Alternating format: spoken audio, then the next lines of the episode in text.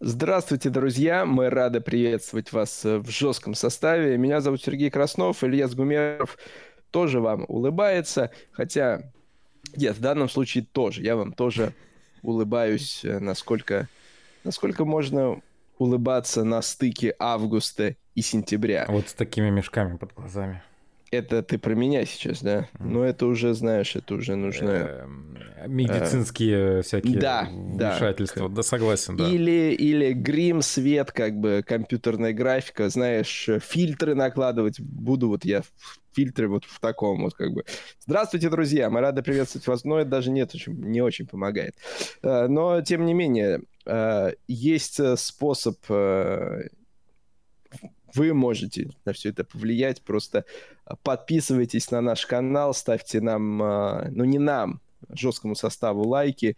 И, в общем, я буду улыбаться и ртом, и глазами, и, в общем, мешки будут э, рассасываться.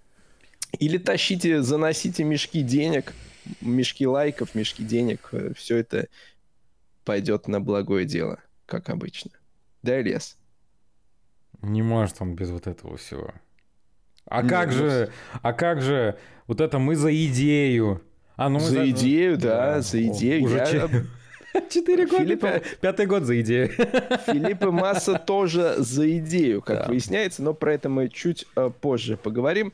Э, про что мы сегодня будем э, говорить да, в жестком составе? Давай. Ну, конечно же, мы вспомним и Формулу-1, которая вышла с каникул, и про GT World Challenge, который готовится выйти э, с каникул в ближайшие выходные. Некоторые новости WEC, IndyCar, который все завершается, завершается сезон, но никак не завершится, но совсем скоро он это сделает, будьте уверены. Ну и про разные другие события тоже, конечно же, поговорим сегодня. Так что всех рады видеть, всех рады читать, всех рады ощущать начал я говорить э, с того, что если вы нас в прямом эфире смотрите, то, в общем, э, последний выпуск лета, как ни крути. А если вы нас смотрите в телеэфире, ну или, может быть, в записи, в записи-то вообще у вас может быть и зима, а в телеэфире, э, то, друзья, у вас уже сентябрь. Привет, Подожди. люди осени. Как там у вас? Подожди, а как это, как это уже сентябрь? Сколько дней у нас? Что-то вы меня путаете, коллега. А нет, слушай, не сентябрь. Ты вот Давай, сейчас да, очень да, Я почему-то подумал, что 1 сентября в четверг. Так, ребят. Да, а... слушай, вы мне поломали только что всю мою э, вот систему. Это вот, сейчас, подожди, вот это, очки надеваю, сейчас мы все, сейчас мы все да, сделаем, да. сейчас все удалим. Да. Вот. Сереж, прости, нет, я мог бы сделать вид, что я, конечно, не в курсе вообще, о чем ты говоришь, только покивать головой. Нет, где-то я, со второго часа... Я тебе так скажу. Я был, я уверен был, что э, премьерный выпуск программы Motorhome выйдет накануне Дня знаний. 31 августа. И да. только что только что я выяснил, что все, все не так. Ну что ж, в этом и смысл нашего э, подкаста «Жесткий состав», в том числе, чтобы узнавать какие-то новости. Вот, да, например, какое вот сегодня про... число?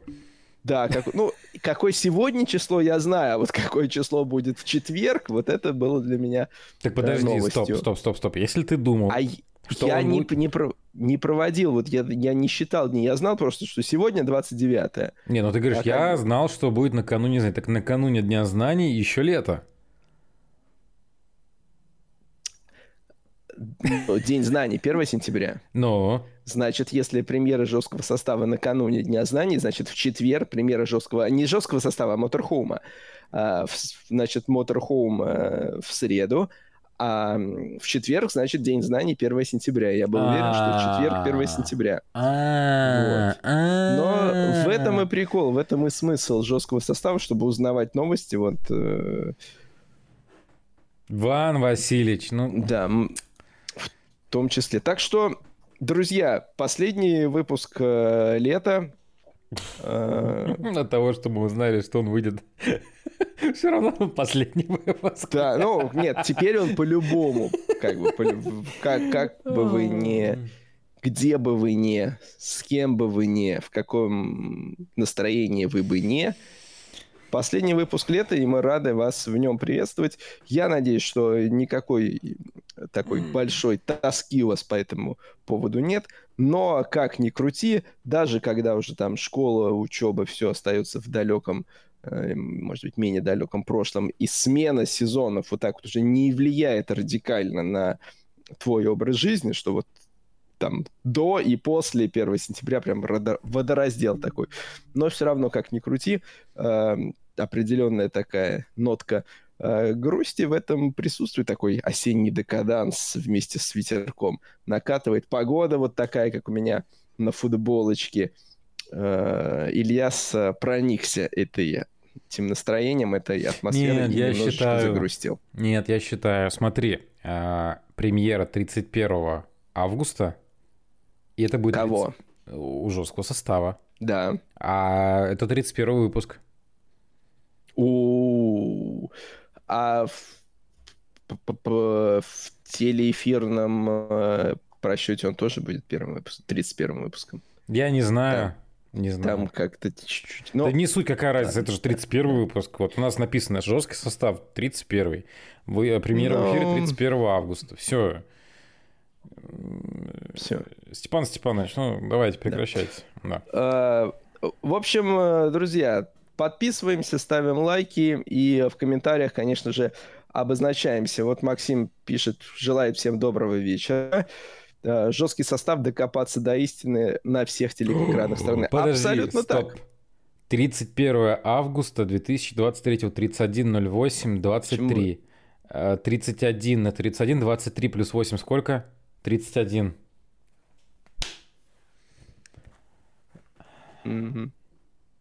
Mm. И после этого скажи мне, что это не магия чисел. Это не магия чисел. Понятно, да, 26 плюс 26, конечно. 23 плюс 23 равно 26, да. да. Ладно. Так, Антон Борисов ждет э, Александра Кабановского. Сразу, Антон, говорю, Александр Кабановский в больших количествах, э, но в дозах исключительно полезных для здоровья в ближайшем выпуске программы Motorhome. Опять же, на всех телеэкранах страны, прям как и жесткий состав докопаться до истины. Но если вот эти моменты говорить э, про какие, что ты узнаешь из жесткого состава, я вот честно скажу, из событий лета, таких самых ярких, которых я нигде больше, кроме от э, участников жесткого состава не слышал, и я, собственно, в эфире жесткого состава сам впервые услышал. Это вот были новости свадебного характера, да, а. про вот э, я нигде больше ни до, ни после вот э, этих новостей не, не читал, не видел. И ну, единственное ну... место, опять же, это был жесткий состав, где я про это узнал. Возможно, Надеюсь, вам... что вы меня не обманули. Не-не-не, возможно, вам можно позавидовать, я вам так скажу. Раз вы в каком-то таком информационном своего рода вакууме находитесь. Ну, я не нахожусь в информационном я вакууме. в кавычках. Просто некотор... да, некоторые потоки, как бы, они меня обтекают. Вот я и э, невероятно рад, что что-то вас обтекает, и, возможно, вас обтекает э, то, что не обтекает нас, а мы хотели бы, чтобы обтекало. Осень. Это же хорошо. Плей-офф в кубке и Xfinity. Это про Наскар идет речь. А, все, я прошу, я да. вообще как бы просто... Я единственное о Наскаре, что знаю, это знаешь, когда там происходит очередной какой-нибудь трэш, и социальные сети, ну и мы за ними тоже, конечно же, туда. И, и там... он произошел, собственно, в прошедшие так выходные. я почему и говорю, да, да. да. Там, конечно, кульбиты были такие серьезные. Но с пилотом все в порядке, машина цела это сильно сказано, но удар э, 9 выдержала. переворотов, что ли? Я, я не считал, да. Ну, но... я вроде где-то видел, вот что ну, статистика много. есть, скажем так, официально некоторые да. 9 переворотов. Ну, не, ну, да. к счастью, да, живые, все здоровые. Ну, кстати, это не единственные выходные чемпионат, который не обошелся без столкновений. Ну, когда позже перейдем к грузовикам, там тоже было. Да, да, про грузовики мы сегодня, конечно же, тоже поговорим. Ох, была какая-то еще мысль про осень, про погоду, но э, как бы то ни было, да. А вот у меня... Вы да. всегда в рамках жесткого состава с Сергеем Бедноруком говорили, в частности, ты, вот, что вот эта вот осень, похолодание, она вот прям с чем-то у тебя там с гоночным миром как-то пересекается. И вот, ага, я вот. уже... Я уже давно перестал а, верить в чудо. С августа, нет, ну это с августа где-то э, хотел вот эту тему поднять, потому что ну, у меня вот было интересно, сколько родителей или сколько учеников э, пришло, или либо родителей привело своих детей в школу в начале августа, 1 августа там или какого августа был, э, и, а не сентября, и сколько 1 сентября приведет, потому что у всего гоночного мира, ну как ни крути, за многое, много лет выработался рефлекс. СПА посмотрел Гран-при Бельгии, дурацкая погода, дурацкая погода в СПА, дурацкая погода за окном. На следующий день там или ну, через день примерно взял портфель, букет и поперся на линейку. А в этом году все, в этом году вот это все надо было проворачивать э, в 1 августа, там получается, да, точной даты не, не назову, когда там конец июля как раз и в августе. А сейчас, ну, после Гран-при Нидерландов, э, кто в школу-то идет. Так, Сереж, вы, его пере... вы, вы перестали ходить с портфельчиком в школу, и все, и гран-при, ой, из гран... э, гран-при, ну, перенесли, нет, собственно, гонку. Нет, я уже давно перестал ходить с портфельчиком А это вы докажите, это кто правда. Именно в школу, но Бельгия это стояла еще долго. Ну, да, были там окна Безусловно, паузы, конечно. когда Бельгия вообще уходила там чуть-чуть. Но в целом это был такой вот, а теперь раз и и все. Э, гран-при э, Нидерландов э, прошел в Голландии. На трассе Занфорд. И там в очередной раз выиграл Макс Ферстаппен. Теперь у него 9 подряд, побед подряд. Он сравнялся с рекордом Феттеля 2013 года. Есть различные темы по количеству побед подряд с, с точки зрения побед подряд в гран-при или в гонках, э, потому адресую это, это к временам, когда э, этап э, Инди 500, 500 миль Индианаполиса был этапом чемпионата мира Формулы-1, но при этом это не было э, гран-при, не имел статус гран-при этот этап. Это все так для тех, кто любит вот докопаться прям таких статистических нюансов. А, весь вопрос в том, а, Макс 9 побед подряд, у Феттеля в 2013 году такое было. А, в Монце, если Макс выигрывает, то становится уже без вопросов единоличным обладателем этого рекорда. Но мне понравился другой рекорд, который мы получили в Зандфорте. Рекорд, который установил Алонсо по промежутку между первым попаданием на подиум и э, следующим. Не то, что он между этим не, не попадал на подиум, а вот в течение какого времени он э, от первого до последнего подиума сколько прошло.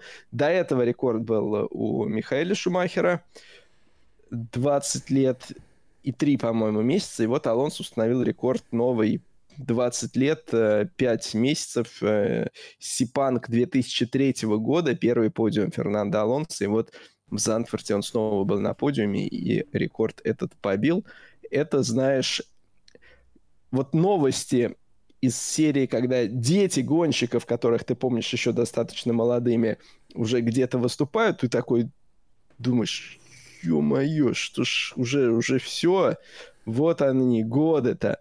А тут думаешь, господи, 2003 год, еще вообще э, все было молодо-зелено, а Алонсо что тогда на подиуме, что сейчас на подиуме. Так что мы еще вполне себе э, бодрячком. Вот, так что Фернандо Алонсо мы поздравляем с этим рекордом.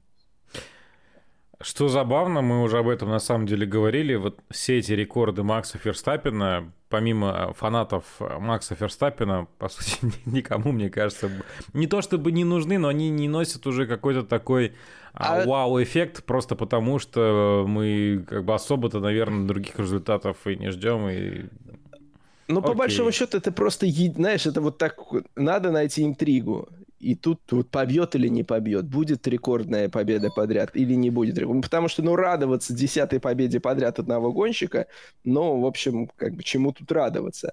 А когда радоваться нечем, ну, ты пытаешься найти хоть что-то, чему порадоваться, а новый рекорд, что вот, было не свергнуто, там, условно говоря, достижение Феттеля, теоретически такое может произойти. Это хоть какой-то вот такой момент, который можно отметить. Но таким действительно в некотором роде необычным событием Затфорта я бы назвал травму Даниэля Рикарда. Все-таки, согласитесь, э, к счастью, не так и часто в современной Формуле 1 происходят аварии, которые не позволяют затем спортсмену выйти на старт гонки, на следующий этап.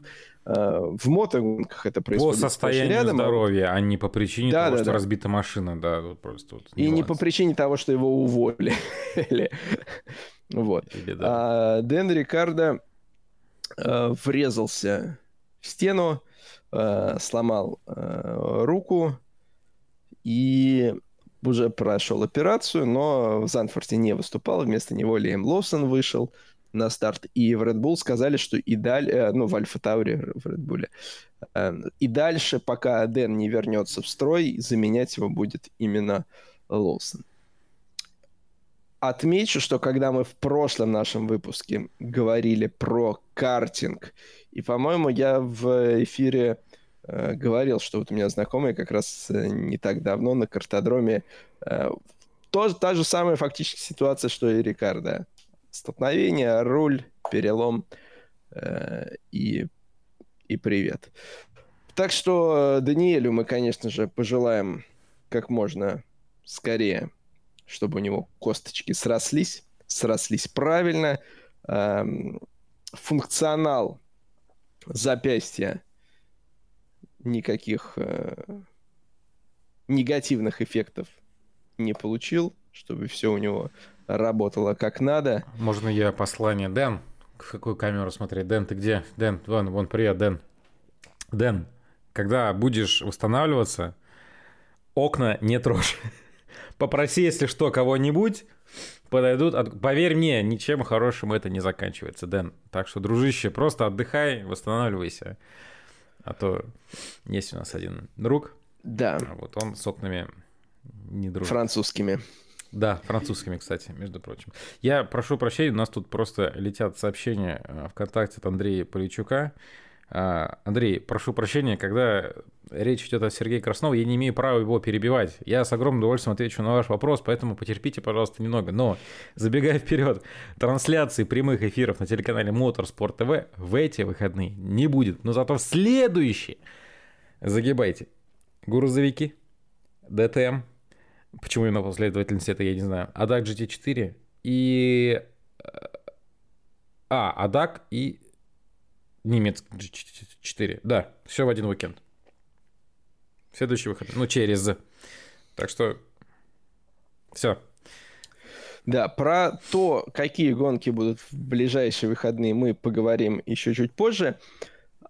Я бы отметил, знаешь, какой нюанс, что на фоне вот этих новостей про Дэна, которого, как ни крути, когда он пришел в Альфа Таури, все рассматривают как претенденты на место Переса, тут же э, вот в эти же выходные было несколько заявлений от Хорнера, что ребята, место Переса на 2024 год, вообще никаких вопросов в этом нет э, он в Редбуле.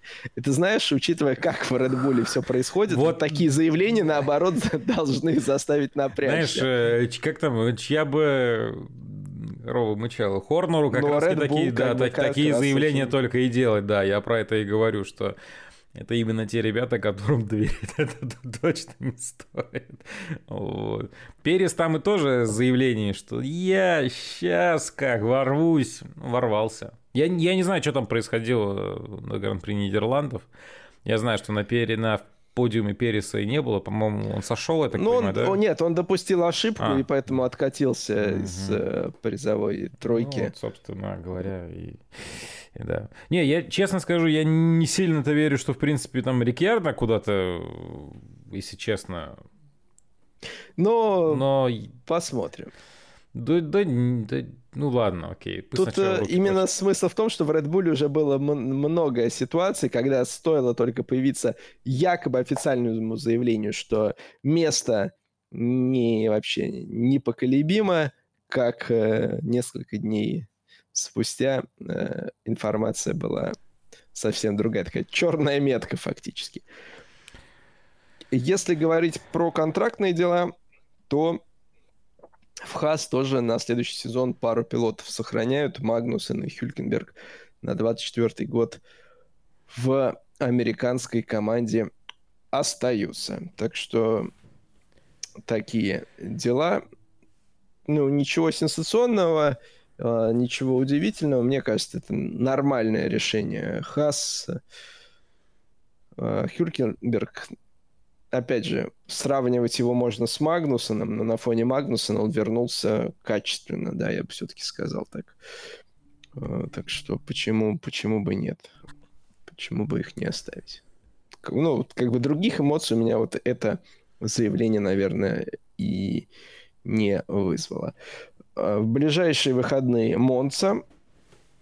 Э, Монца раньше, знаешь, Монцы это всегда, вот мы говорили про сначала, ну, между Бельгией и Монцей чаще все-таки было две недели перерыва. Раньше вот таких вот недельных пауз было меньше, но всегда дождливая Бельгия, вот эта такая унылая э, погода накануне 1 сентября, а Монца чаще всего попадала на такую уже на бабье лето тоже. Монса всегда особое место вот там вот занимала. Она особое место особенно занимает, конечно, для одной команды. Вот.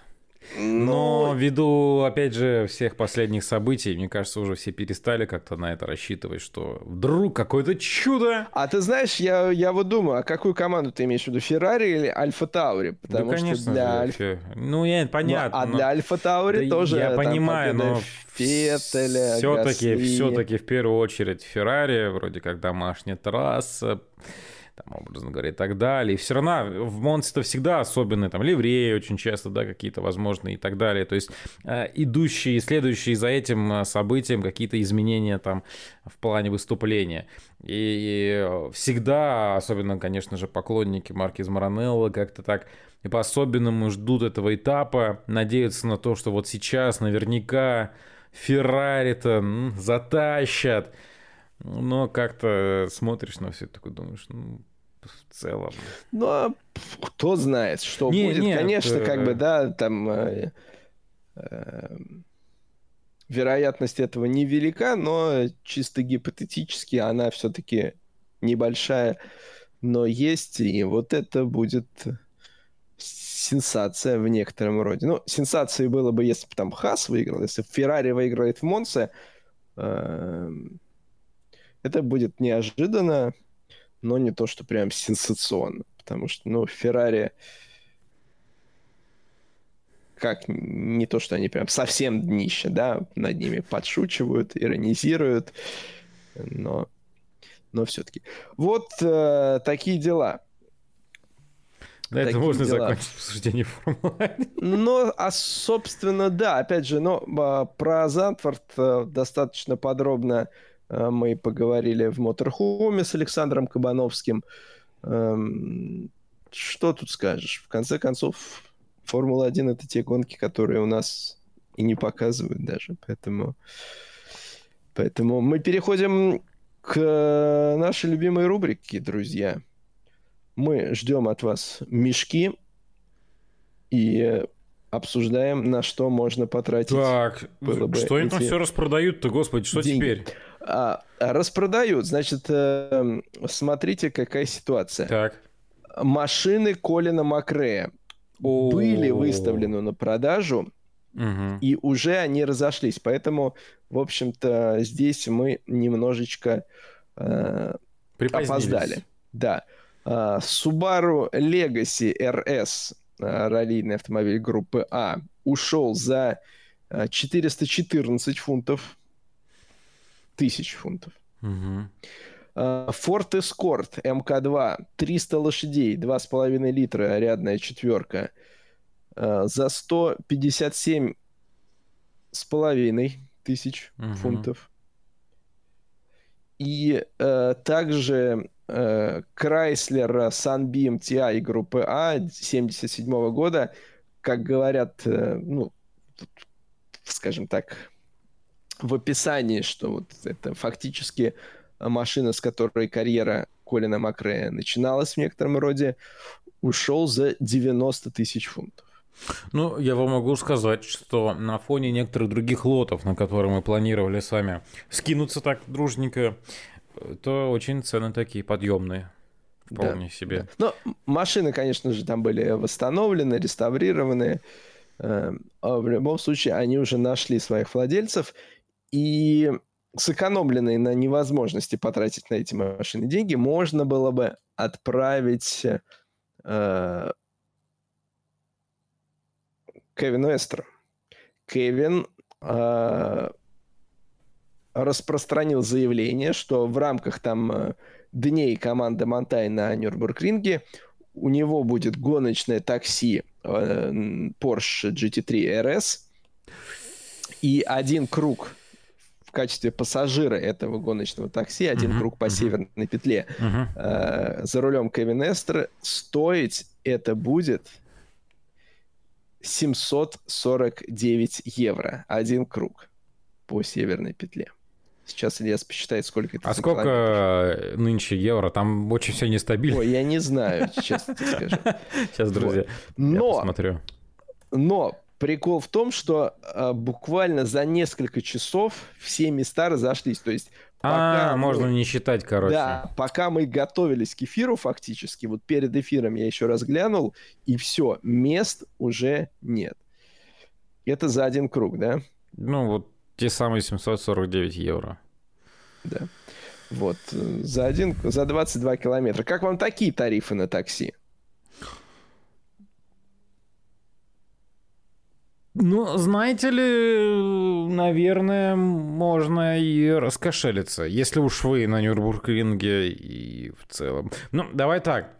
А, такси на Сочи автодроме, понятное дело, что это не Кевин Эстрей, это не Нюрнбург-ринг, по-моему, стоит не меньше 5-10 тысяч рублей. Я не знаю, сколько там минут единственное. А давайте ради интереса вот просто вот раз, ну,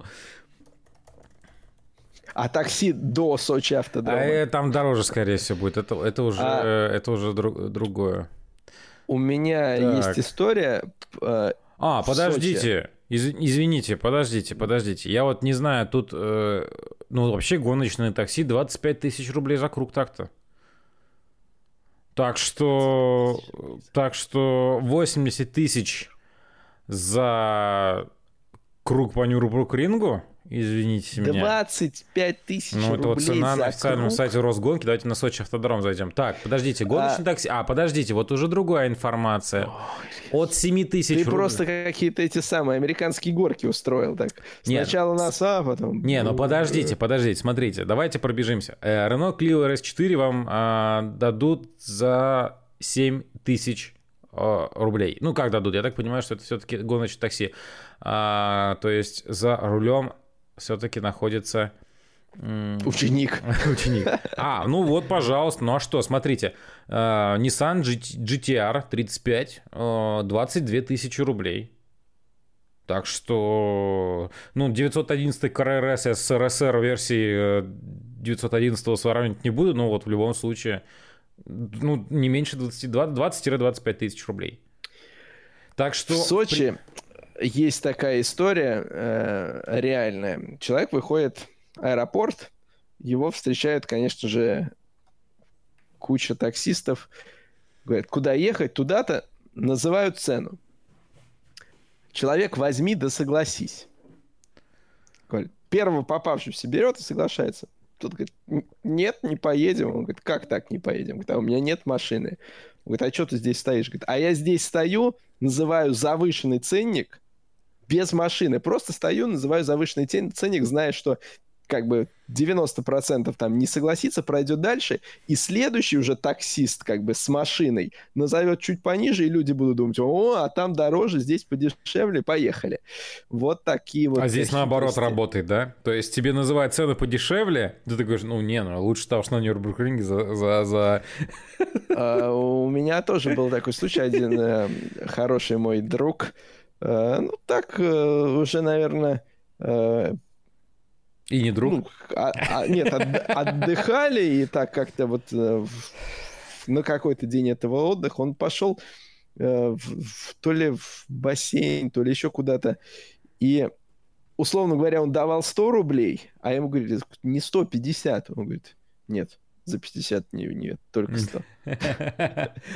А, у нас в чате Елизавета Абарякина удалила свое сообщение но, Елизавета, я прочитал его, и я вас всем сердцем, я своим сердцем, ваше сердце и душеньку тифози поддерживаю и вместе с вами верю до последнего, честно. Мы согласны, что, наверное, нужно верить в горцующую лошадь, но это очень сложно сделать, поэтому мы не можем а, быть, наверное, на волне вместе с вами. Ну, почему? А я, шучу, я, конечно. Например, это, это сарказм, да, я... это легкий сарказм. Ну, Сергей, ну вы что, ну, конечно же, мы верим, мы надеемся, что Шар... Я не верю и не надеюсь. Я нет, мы должны верить. Не, не, не то, что прям это будет суперсенсация. Ну, меня, нет, ну слушай, э, и это не будет, конечно же, суперсенсацией, но это будет удивление. Все равно очень сложный сезон для Феррари. Очень сложный.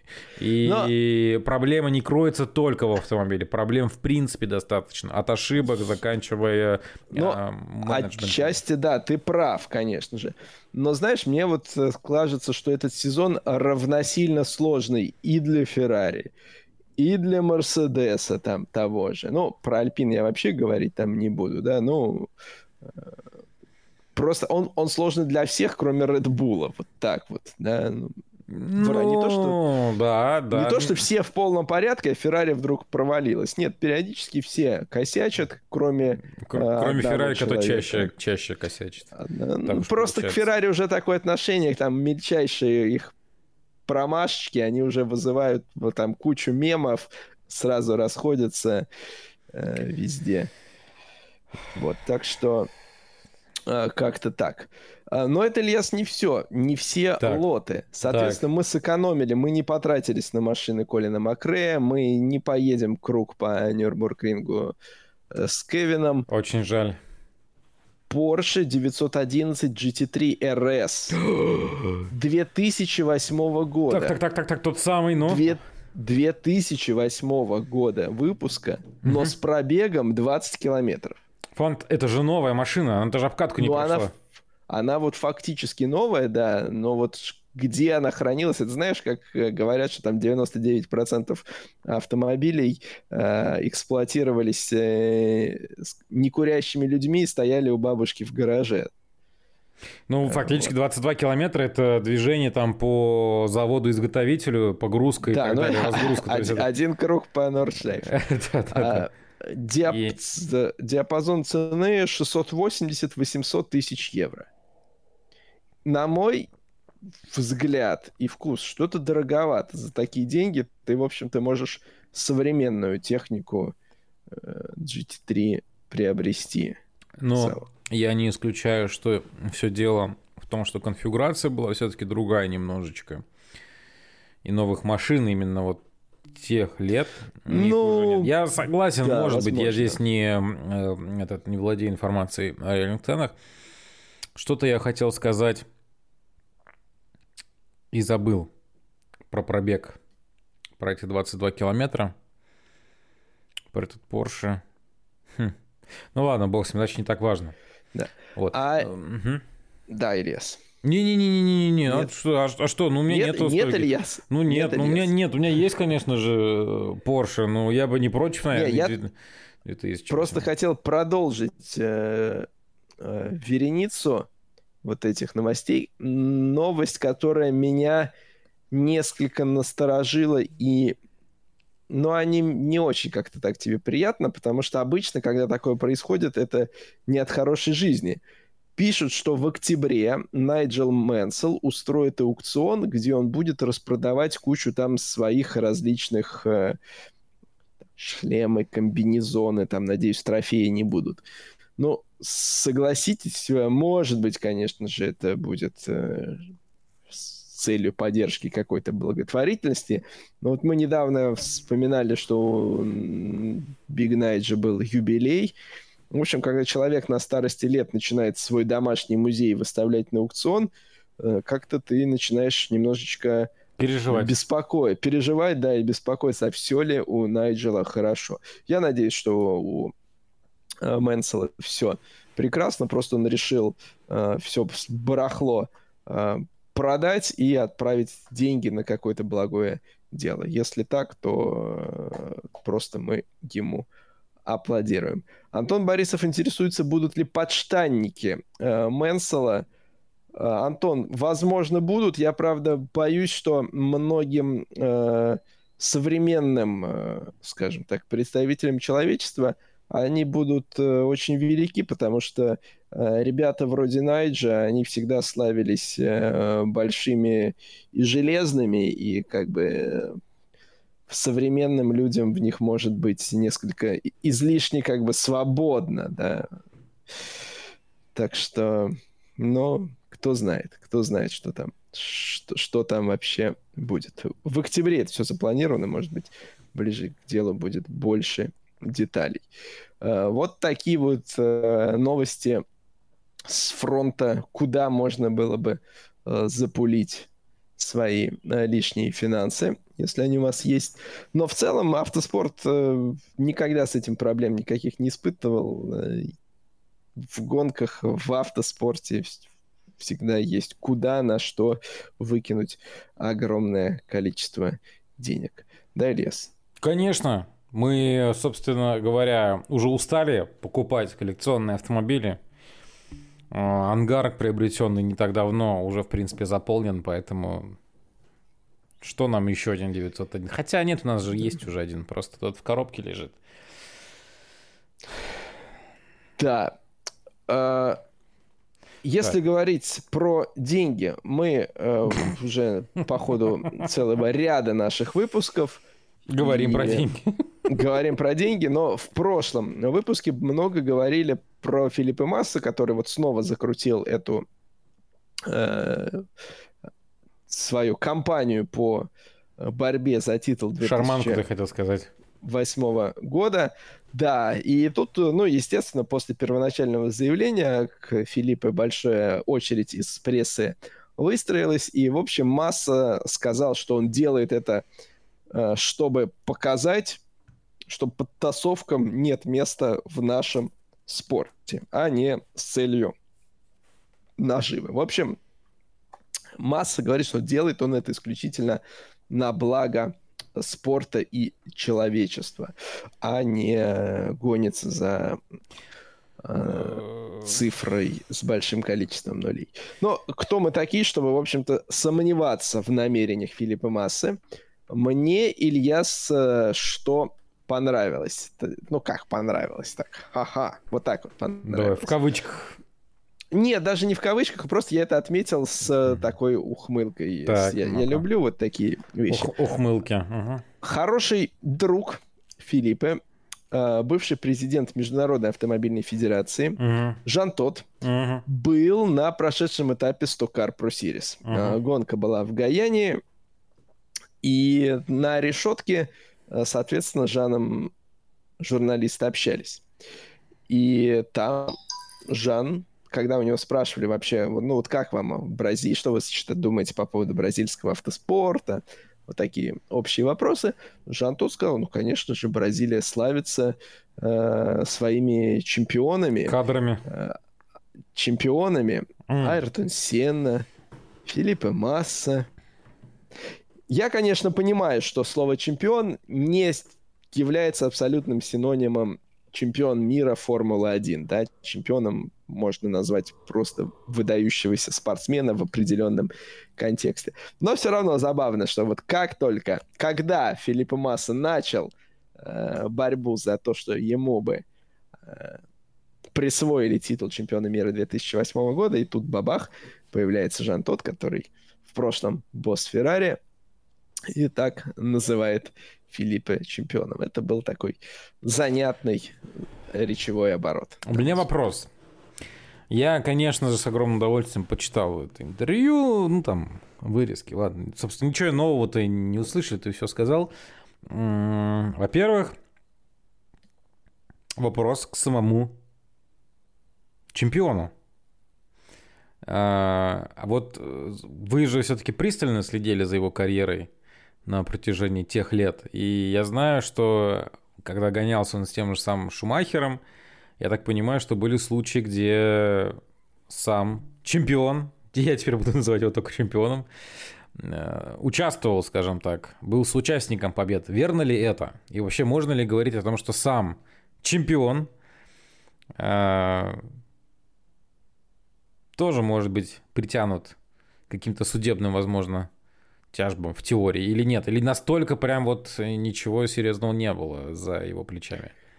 Ой, Ильяс, извини, но я э, боюсь, я не очень понял вопрос. Просто нескольких людей называл чемпионами, и я уже в чемпионах немножко Нет, ну, потерялся. В данном случае, конечно же, мы говорим про Филиппа Масса. То есть я к тому, то, что настолько ли чист Филиппа Масса в своей карьере, насколько вот он сейчас говорит о том, что нечистый по отношению к нему, и он сейчас хочет восстановить справедливость. Можно ну, ли говорить, что сам Филиппа Масса чист? Ну, слушай, я...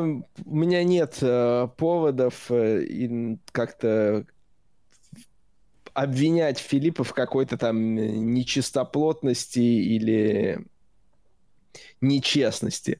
Масса, как целый ряд бразильцев, ну и даже не бразильцев, а латиноамериканцев, не все, конечно же, такие, безусловно. Но Филиппа, знаешь, вот он э, как э, сейчас уже очень взрослый мужчина, но вот, э, вот у них э, присутствовала какая-то такая детская непосредственность, где-то даже наивность, что, ну, например, ты смотришь на этого человека, но от него никакой подлости ты, в принципе, ждать не можешь. И он э, так э, сам видит мир, что, скажем, какие-то такие э, несколько подлые или нечестные подступки со стороны других, его просто обескураживают, обезоруживают и вводят в шок, потому что он как бы сам бы так никогда не поступил и вообще не знал, что люди бывают э, настолько жестокие вообще, что от них можно такое ожидать. Вот, скажем так, такое впечатление создается. Да? Э, понятно, что всякое может быть, но в целом масса, знаешь, его никогда бы нельзя было в какой-то вот такой вот нечестной игре, даже серой игре обвинить. Он вот в этом плане ближе к Баррикелло, да. Если вот взять того же, ну, про Пике я вообще молчу, хотя Пике, он косвенно в этой ситуации, пусть и через младшего. А вот если взять того же Сенну, ну, он же был непростым. Там сколько было подковерных вот этих там игр, э, разговоров э, в, в команде вот этого напарника. Мне можно, этого нельзя. То есть... Э, не, ну, безусловно, без а подковерных игр-то не бывает. Да. Это уж. Но масса здесь вот ближе к Баррикелу такой, знаешь, вот, вот вот Баррикелло уже полтинник стукнул, а все равно смотришь, как большой ребенок такой вот наивный непосредственно, хотя и дети бывают тоже, знаешь, такие они разные. Но вот, вот масса, вот у меня его образ именно такой. Конечно же, с точки зрения, если говорить про массу, Филиппа Массу как гонщик, есть Филиппа Масса до Венгрии, 2009 года.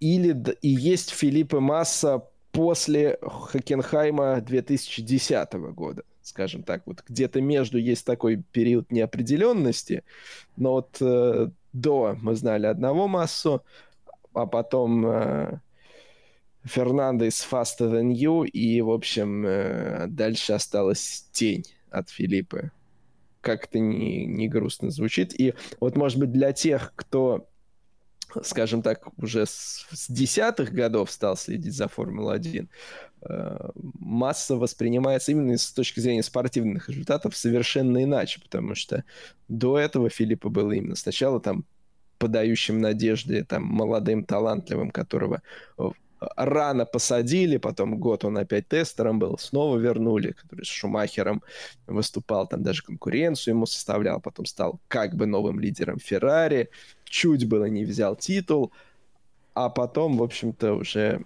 совсем другая история. Да, но и во всей этой ситуации меня, наверное, немножко позабавило то, что, а, ну, претензии, давайте начнем с того, что Масса, они же не к тому же самому Хэмилтону, например, а, потому что именно он в том году, да, в 2008 году стал чемпионом, да. там опередив его на одно очко, а все-таки к тем, кто как будто бы был в курсе собственно говоря, об этой самой аварии и вообще, в принципе, знали о том, что такова имеет место быть, и нужно было бы результаты гонки аннулировать. Но я просто говорю, я настолько детально все эти события не знаю, но даже просто анализирую и читаю статьи, когда масса говорит о том, что, ну, по сути, я потерял деньги, потому что я не стал чемпионом, а стал чемпионом Хэмилтона, в комментариях некоторые отмечают, что почему это вдруг у массы претензий к Хэмилтону. Я вот этого немножко не понимаю, и, возможно, а, немножко бега, буду бежать вперед провоз, но скажу, что а при чем здесь вообще действительно Хэмилтон? По-моему, Масса но... адрес Хэмилтона претензий-то никаких не высказывает, по сути, своей. Потому Безусловно. что Хэмилтон стал чемпионом не от того, что там случилась авария, а из-за того, что э, Масса не набрал те самые очки и его но... опередил, как бы, да.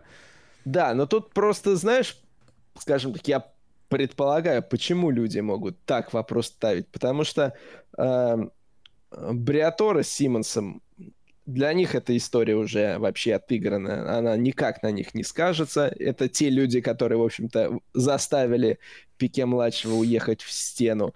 Алонсо, но, а, скажем так, если результат Сингапура аннулируют, у него станет одной победой меньше.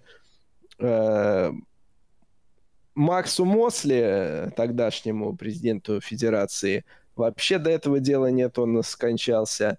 Э, Берни Эклстоуну, ну, как бы линия массы-то заключается в том, что власти спорта э, знали, не позже узнали, когда уже результаты нельзя было пересмотреть, а знали в еще момент. до до окончания, ну, не прям в момент ну, аварии. будем говорить в момент, до, период. Да, до окончания да. года, до вот того момента, когда э, а, результаты уже обжалованию не подлежат, они знали, но предпочли умолчать. Ну, так что ни Мосли, ни Эклстоуну до этого тоже дела нет, если вдруг что-то переиграют.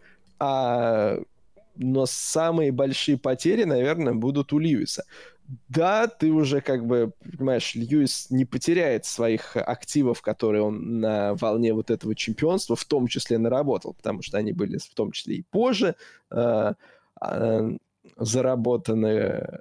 Но все равно минус один титул, как бы, как ни крути, но это больше, чем потеряет кто-либо вот из других персонажей, которых в этой ситуации мы озвучили. Может быть, вот поэтому, собственно, пытаются это представить как соперничество именно э, Филиппа и Льюиса. Хотя, конечно же, э, к самому Хэмилтону у Массы вряд ли есть какие-то открытые претензии. Может быть, у него осадочек есть, и он Льюиса с тех пор э, недолюбливает. Может быть, он Тима Глока тоже недолюбливает.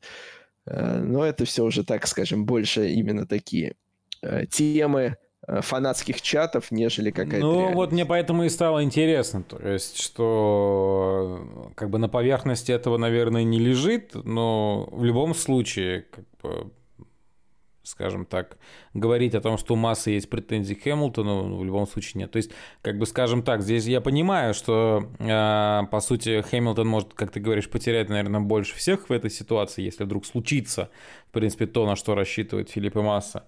Но как бы скажем так, это в любом случае это не претензия, это не, ну, сам, сам масса бочку на, на Хэмилтона, а как таковую не катит. Ну, как бы, в общем-то, интересно, конечно, чем все это закончится, тем более, что, по-моему, крайний срок ответа Федерации автоспорта, ну, вообще, в принципе, людей, которые так или иначе замешаны, могут быть, ну, кому, в принципе, претензии, да, к руководству идет от массы, по-моему, срок крайний исчисляется 1 сентября. Так что, по сути, если вдруг какой-либо ответ, в принципе, будет. Я не знаю, должен ли быть он вообще, в принципе, или они могут отмолчаться. Ответ будет, Филиппа, успокойся. Да, ну, скорее всего, да. Но я так понимаю, в любом случае дело до суда дойдет, как мне кажется.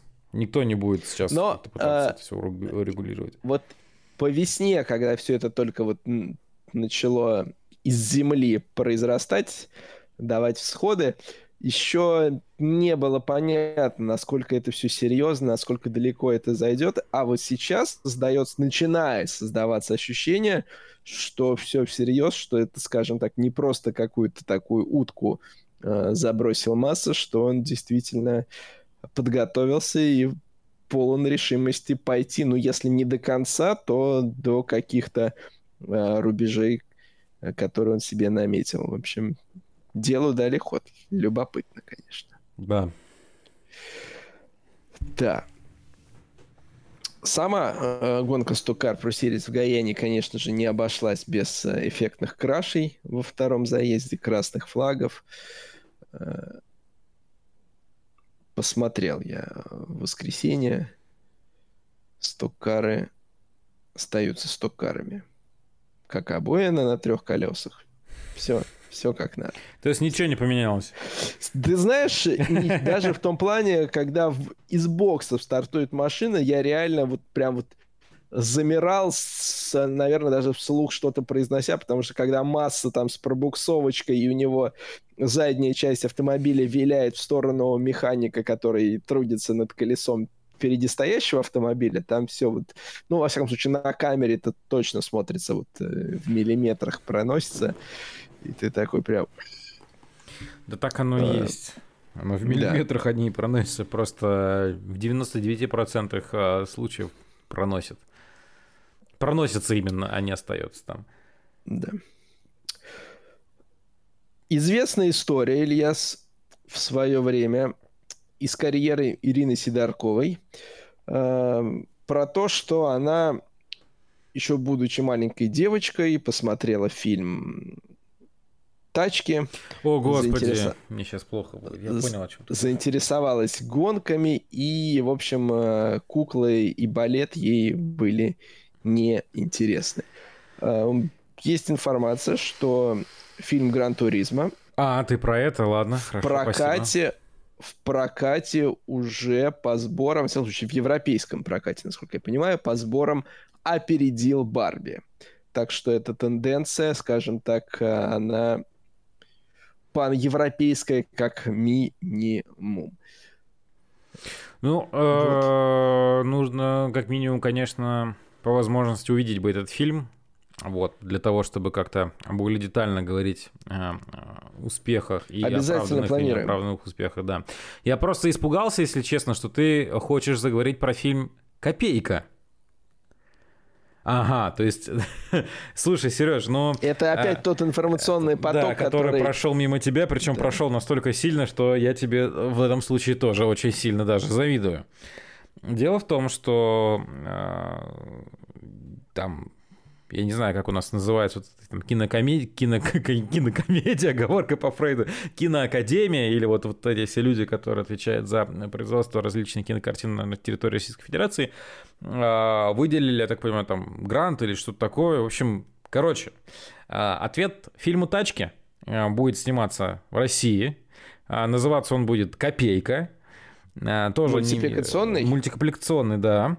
При этом там будут автомобили, вот я что-то видел там на картинке, я сейчас даже где-то попробую быстренько сейчас найти, если найду. В общем, э, они до... все будут такие в больнице, больные такие, э, знаешь, такая. Там уже э, все пошутили. Трэш-фильмы из психушки, вот так же эти будут. Вот. Э, все уже пошутили на этом, на самом деле, что весь фильм будут в автомобиле пытаться завестись, потому что, ну, иначе быть не может. В общем, а, машины. А, копейка, понятное дело, в базу 2101. А, в роли копейки. Да.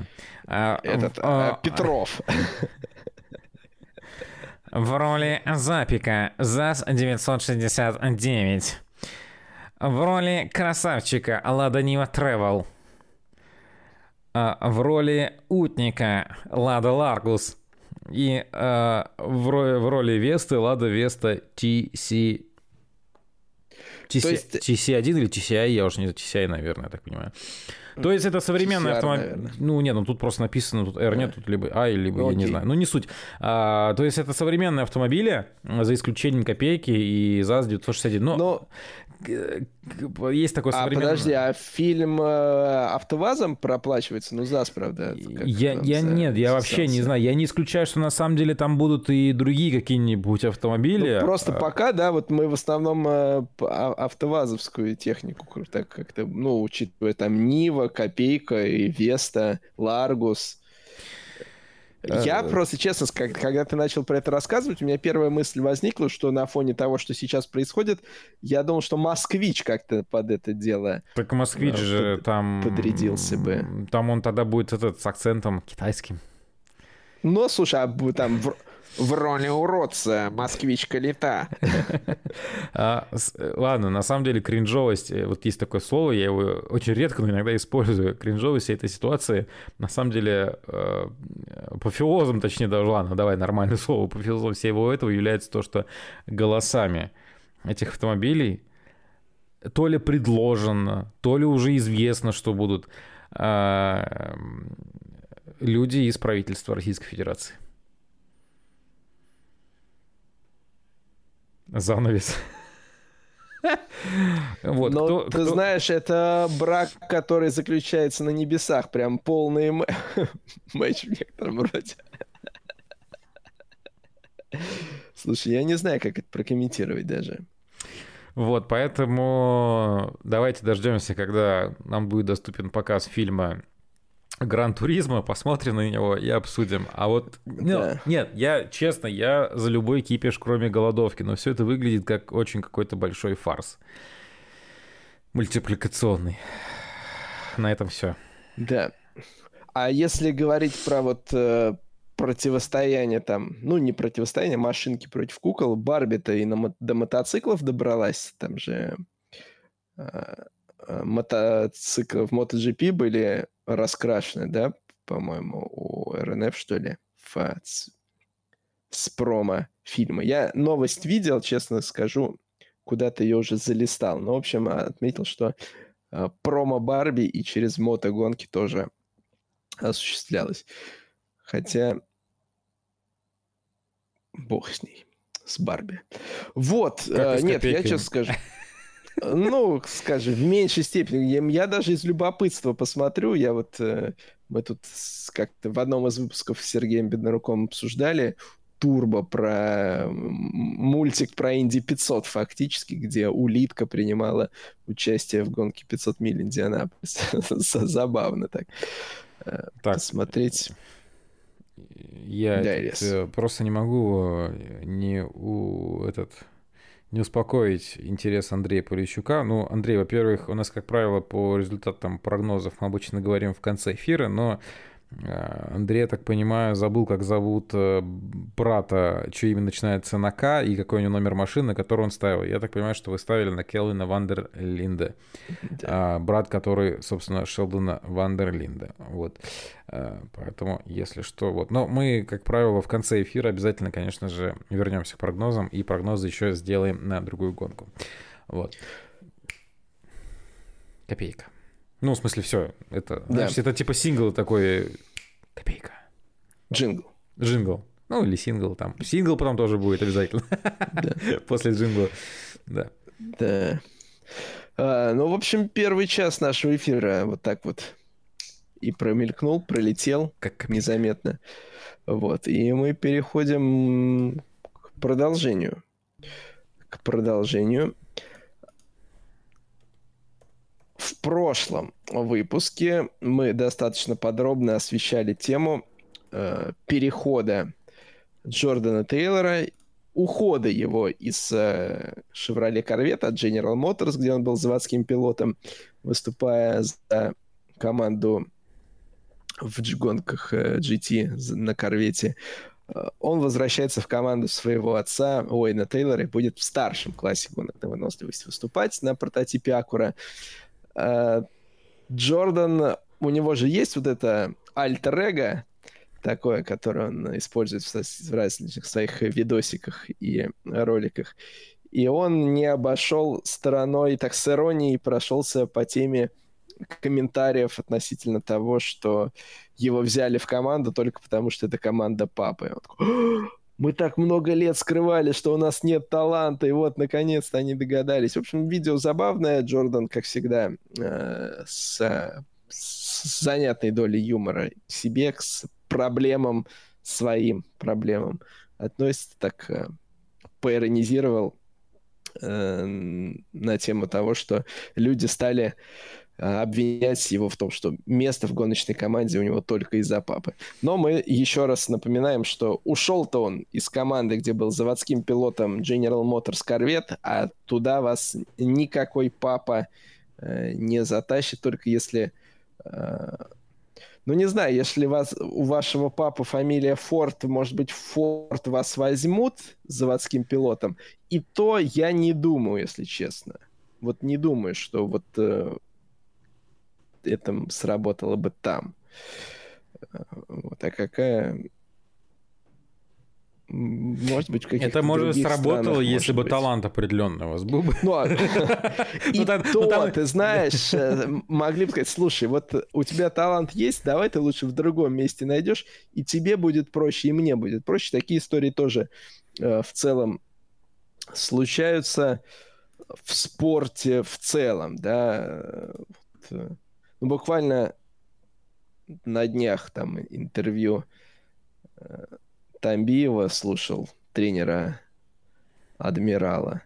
Он тоже рассказывал о том, что ну, вот у него с сыном в одной команде не получалось, потому что ты с него требуешь больше, чем э, с других. Э, потом вы приходите домой, вы как бы уже больше не тренер и игрок, а папа и сын. И, в общем, это не всегда работает и не у всех. Также и здесь, если если таланта нет, слушай, вот тебе деньги, иди выступай где-то еще. Если талант есть, слушай, ну, давай про пробьешься, да. Чуть-чуть поможем, а так пробьешься. Гипотетически, конечно же, ситуации бывают разные. Что еще? А, также а, была новость, если говорить про мотогонки, что компания Триумф э, технику, которая э, предоставляет э, в Мото 2 моторы и все такое, продлевает договор до 2029 года. Так что в Мото 2 э, в этом плане все стабильно. Э, Индикар на прошедших выходных проводил последний овальный этап сезона Гейтвей Сент-Луис.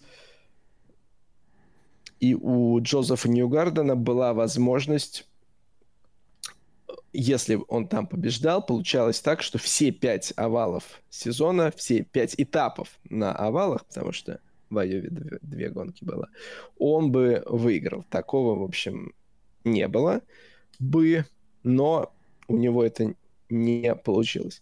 В целом у Ньюгардена, Ньюгарден в этом сезоне имел шанс еще получить, там есть такой трофей для пилота, который побеждает на овале, на кольцевой трассе и на городской трассе. Если удается собрать по ходу сезона, сколько-то миллион, по-моему, ты получаешь или что-то в этом роде.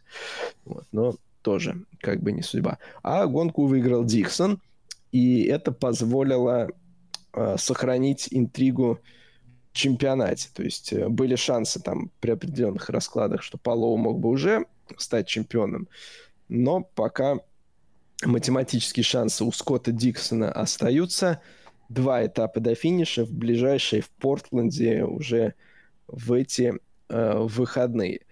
И также стало известно, что в RLL на финише сезона за рулем появится Юрий Випс. Вот так вот. Тогда.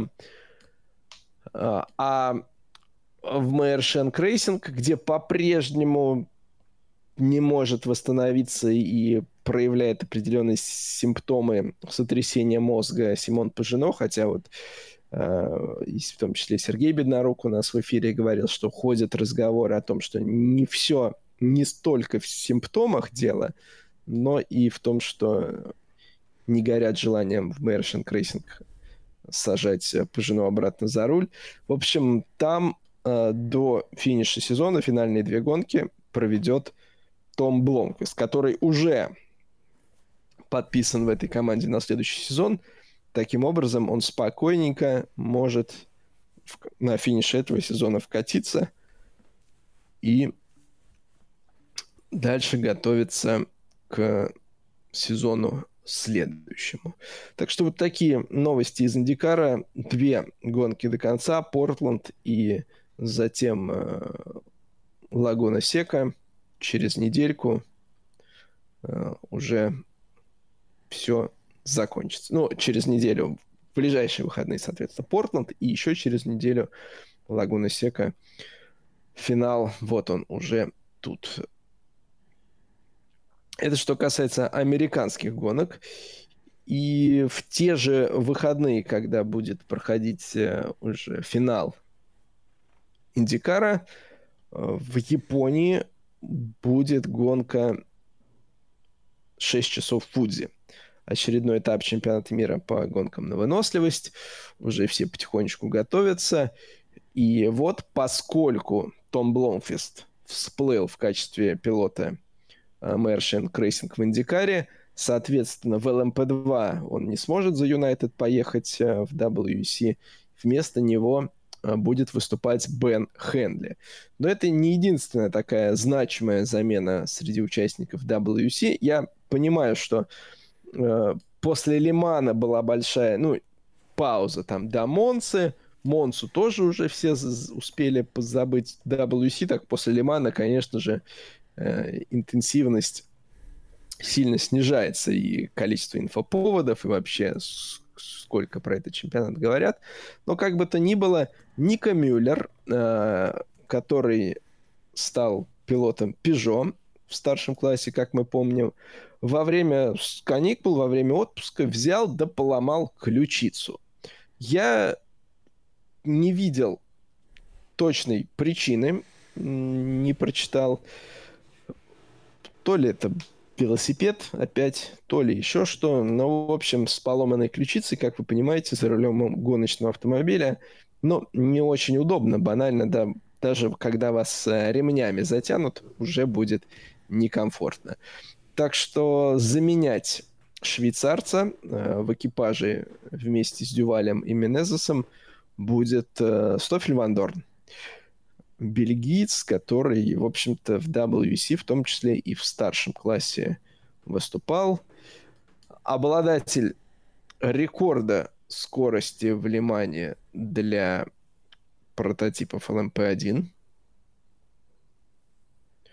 Вот, Стофель будет в Японии Фудзи в цветах Peugeot. Так что такие новости. Ну и помимо этого, на прошедших выходных э, было много различных э, картиночек, фотографий с тестов э, прототипа Alpine A424. Готовятся французы к покорению собственных же вершин, в частности, Лимана. А, фоточки можно было посмотреть, не сказать, что Альпин как-то шикарно прототип выглядит. Когда вот были первые рендеры, я уже говорил о том, что уж очень э, много сходства с Сакурой, которая также на базе Арика э, на спине построена. Ну и в случае с Альпин как-то не крути, да, мы знаем, вот э, есть определенные характерные черты машины Alpine, но они не настолько всем знакомы, как черты той же там BMW, Porsche или даже Ferrari, да, ну, скажем так, спроси человека на улице, как выглядит машина Alpine, он, скорее всего, скажет, какая машина, потому что, ну, все-таки Alpine не настолько раскрученный бренд, у нас уж точно, наверное. Ну, у нас вот. точно. А что мы последний раз обсуждали из прототипов тот презентовал? Ламборгини, наверное. Ламборгини, да, Ламборгини это было, да, все, вспомнил. Окей, да, я просто хотел вспомнить, вдруг мы Альпин уже, но мы не могли обсуждать ее, все правильно. Да. Окей. Да. А, Ильяс, э, Оу. в прошедшие выходные Чего? на Моторспорт ТВ Да, ну. Европейский чемпионат по гонкам грузовиков. О, да. Э, Мост. Мост. Ты этот этап комментировал. Какие у тебя... Во-первых, что там такого э, произошло? Какие у тебя впечатления? Чем порадуешь? Слушай, Или, ну, может быть, не порадуешь? Забегая вперед, скажу, что Норберт Киш продолжил свое победное шествие. Из четырех гонок он выиграл три. Ну, мы не сильно, наверное, опять же удивлены. Вот. Но после первой гонки, если честно, у меня такое было ощущение, что мы можем увидеть одну из самых, один из самых скучных вообще, в принципе, этапов сезона. То, что первая гонка, она прям была максимально... Сейчас так будет интересно противопоставление. Максимально минимально на обгон и вообще какие-либо баталии на трассе. Вот, но Роберт Киш стартовал с пола и, собственно говоря, уехал, и на этом все закончилось. Вот. А вот дальше уже стало поинтереснее. Во-первых, ну, вторая гонка у нас началась с довольно-таки такой серьезной аварии в первом же повороте. И вообще, на самом деле, немножко неожиданно было, потому что само столкновение произошло даже до поворота, на самом деле. Там дело в том, что Марк Тейлор и Штефан Фасс, я как понял, что Марк Тейлор немножко э, запоздал со стартом, начал отставать. А в свою очередь, когда они были бок о бок со Штефаном Фассом, э, попытался в эту борьбу ввязаться... э, О, господи. Кто ж там? э, Андре Курсим. Вот, на своем грузовике. И получилось так, что он оказался позади двух грузовиков, но как бы пытался втиснуться между ними, и в итоге касание, и грузовик Марка Тейлора так довольно-таки сильно развернул, его ударило об, об отбойник, то есть об этот бетонный забор, который справа вдоль, э, собственно, зоны питлейна находится.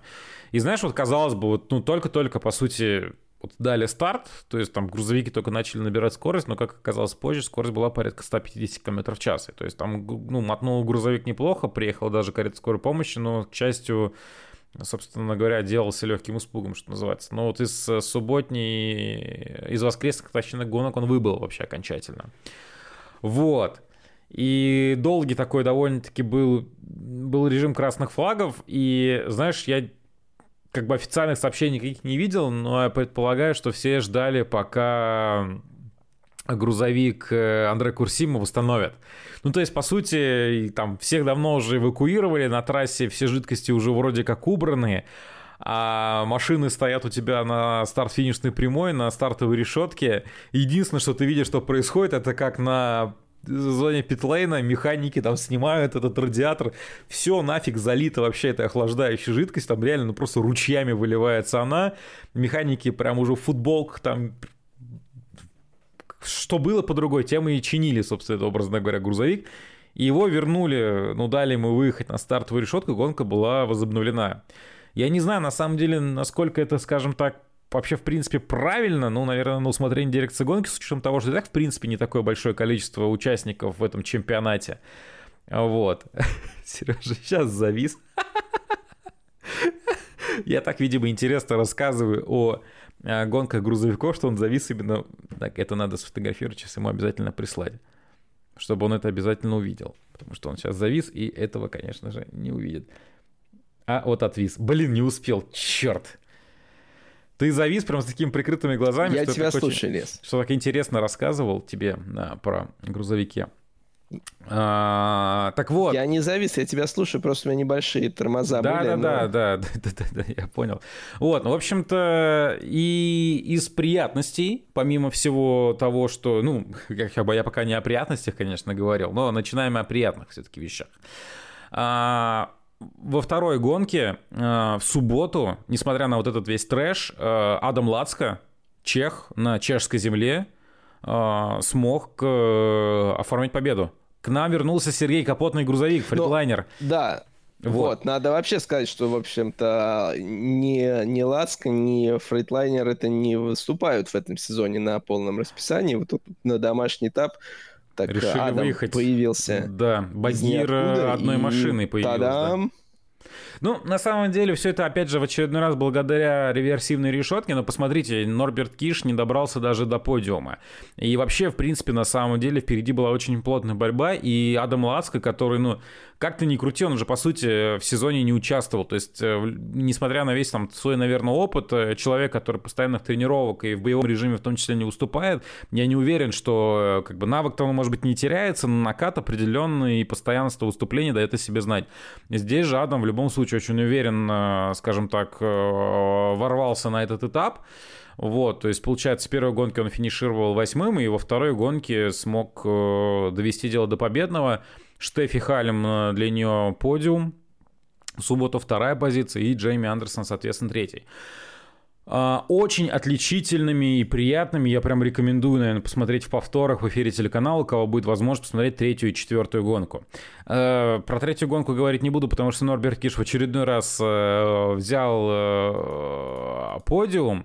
Но вот э, особенно в четвертой гонке были настолько шикарные вообще в принципе прорывы и в меняющихся погодных условиях, а вообще в принципе воскресный можно было видеть. И, знаешь, мы, э, по-моему, в Словакии или где Словакии уже у нас, если не ошибаюсь, нет, не в Словакии, на следующем этапе где-то у нас э, гонка очень долго откладывалась и не, не могли начать ее. А, здесь именно те погодные условия, которые не мешали проведению фактически гонки, но при этом все очень было красиво, аккуратно, и видно было, что в таких погодных условиях кому-то чуть сложнее, кто-то справляется лучше, очень красивые на самом деле обгоны были. В общем, э, воскресные две, два заезда, я считаю, что одни из самых таких ярких, самых э, лучших вообще, в принципе, по борьбе, ну, после Нюрбургринга, наверное, победы э, Йохана Хана. Адам Лацк, опять же, берет снова подиум, в третьей гонке, то есть уже, соответственно, результат квалификации его отличный заезд. Вот э, в четвертом заезде Норберт Киш прорывается с э, восьмой позиции при реверсивной решетке, но Штефи Хальм несмотря на то, что была первой и удержала вторую позицию, пропустив вперед только Норберта Киш. Но там вообще, в принципе, четвертая гонка, она была, кстати, остановлена чуть ранее, потому что проливной дождь снова начался, ну и просто заезд продолжать было невозможно. Вот, но Штефи сама потом в интервью говорила, что ну просто бороться с Норбертом Кишем в таких условиях невозможно. И, видимо, они решили, что, ну, проще, скажем так, отдать одну позицию, нежели рисковать вообще потерять всю гонку и потерять э, подиум. И еще из новостей минувшего этапа, как я понял, э, Хан-младший, Лукас Хан, провел финальную гонку в этом сезоне. Дебютировав на третьем этапе, он заканчивает выступление вот на этом этапе. Причем немножко обидно, если честно, потому что ворвался-то он в чемпионат прямо на высокой ноте. И в этот раз он выиграл э, две, по-моему, гонки и то есть подобрался по очкам максимально близко к лидерам чемпионата в промоутерском кубке, напомню, что он выступает. А, понятно дело, что Хосе Дорад Родригеш там с самого начала сезона задел, создал очень неплохой. Но он тает у него на глазах на самом деле. Там Штефан Фас подбирается к нему. И по сути, я думаю, что под конец сезона как минимум вторым бы точно был Лукас Хан. И в теории мог побороться очень легко, потому что а, с Родригешем, потому что, ну, у него прямо, ну, очень нестабильные результаты. Он может выиграть одну гонку, а потом просто финиширует день в конце пилотона. И из этого конца пилотона при реверсивной решетке он не выезжает вообще никуда. Очень тяжело ему прорываться. Вот. Поэтому очень обидно, что сын многократного чемпиона продолжать выступление в сезоне не будет, а у нас осталось еще три этапа. Вот, в общем, в любом случае, э, если говорить о э, чемпионате, Киш улетает буквально вперед, там преимущество уже практически, по-моему, в районе 80 очков над ближайшим преследователем Йоханом Ханом. Хан, Саша Ленс, Антонио Альбасет, Альбасета борются за подиум э, в чемпионате очень там плотно, их разделяет всего лишь 24 очка. Хана на втором месте и Альбасета на четвертом. То есть в оставшиеся три этапа и 12 заездов ну, это вообще ни о чем, собственно говоря. Тут достаточно одной гонки, чтобы поменять все позиции. Вот, в промоутерском кубке, наверное, с учетом того, что Лукас Хана не станет ну, в следующих гонках выступать, наверное, все не так весело, потому что ну, он подобрался, как я скажу. Ну, посмотрим, может быть, все-таки Штефан Фас попытается навязать борьбу, потому что он подобрался к а, Родригешу на расстоянии 12 очков. Или 14, что-то такое. То есть, ну, прям очень близко. Вот как-то так. Ну, вот с Лукасом Ханом действительно такая нечасто встречающаяся ситуация, когда участник, который не выступает на полном расписании, на тех гонках, на которые он приезжает, он, ну, если не доминирует, то постоянно на высоких позициях, но при этом не может по каким-то причинам, ну, скорее всего, мы понимаем, по ну, каким да, причинам, позволить себе да, выступать на полном расписании, и ты вот на него смотришь, ты понимаешь, что вот если бы был в каждой гонке, то без вопросов один из основных э, претендентов на титул в своем зачете был бы. Это точно. Э, конечно же, становится несколько обидно за Лукаса, но я думаю, у него все еще впереди. Я немножко так, может быть, этот, э, так по-эгоистичному, а как комментатор скажу, мне даже, наверное, в данной ситуации обида не за самого Лукаса, а за то, что у нас претендент на чемпионство и один из э, интригующих таких элементов, он просто выбывает из борьбы, и у тебя, так, знаешь, закручивается интрига, ты такой, ну вот, ну сейчас, посмотрите, тут разрыв просто меняется с феноменальной скоростью. Такой, ребят, до свидания, я пошел. Чувак, ну, на самом интересном месте. Вот, э, так что, ну, в общем, э, в очередной раз, может быть, мост трасса не самая обгонная, но, а, переменчивые условия, б, реверсивная решетка сделали свое дело. Штефи Хальм большая молодец, очень хорошие два дня провела, прям очень круто, я очень рад за нее. Вот, не рад, что когда они вместе Э, с Сашей Ленсом э, шли за Норбертом Кишем на наградной подиум, и оператор вот эти вот там 30 секунд шел за ними. Ты такой думаешь, ребят, ну вы чё? И оператор просто продолжает за ними все равно идти. Ты это в прямом эфире все наблюдаешь. Такой, да ёшки матрешки. Нам вот с этим потом, чё вот сам всем этим делает? Ну отключите, пожалуйста, эту камеру. Нет, оператор все равно за ними идет. И там Штефи с Сашей что-то идет, обсуждают, подтягивая папироску после рейса. Вот. Но, в общем, подиум для Штефи Хальм действительно заслуженный. Очень надеюсь, что в оставшейся части сезона мы будем почаще ее видеть на подиуме. Good.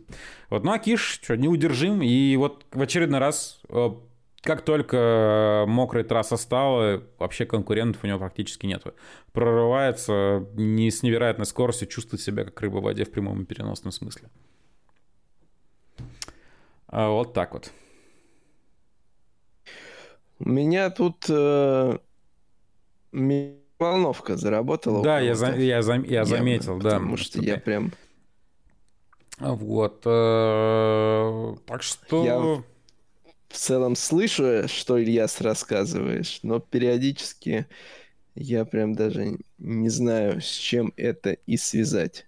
А, единственное, что, наверное, очень э, хочется увидеть, ну, я думаю, что прям финал сезона будет ярким. Напомню, что у нас э, через неделю, как я уже говорил, вместе с этапами ДТМ трасса Зольдер в Бельгии, а дальше Лиман Бугатти трасса, Опять же, в сентябре. Ну, вообще, по сути, у нас все в сентябре, потому что у нас финальная гонка попадает на 30 сентября, 1 октября, Харама. Так что крайне рекомендую последить за тем, как будет развиваться чемпионат. Пусть даже, наверное, Норберт Киш уже и... Ну, вряд ли что-то случится, и сложно себе представить, что при каких-то обстоятельствах Норберт Киш, ну, там единственное, что может произойти, там, не дай бог, авария, какая-нибудь травма или ну, просто технические проблемы. Ну, даже технические проблемы, как мы видим, а, вот так вот, да? Вот так вот Сергей со мной решает поступить. До свидания. Ну, я думаю, что он просто перезагружается и сейчас к нам вернется. В общем, в любом случае с Норбертом Кишем все понятно, но борьба за чемпионат в целом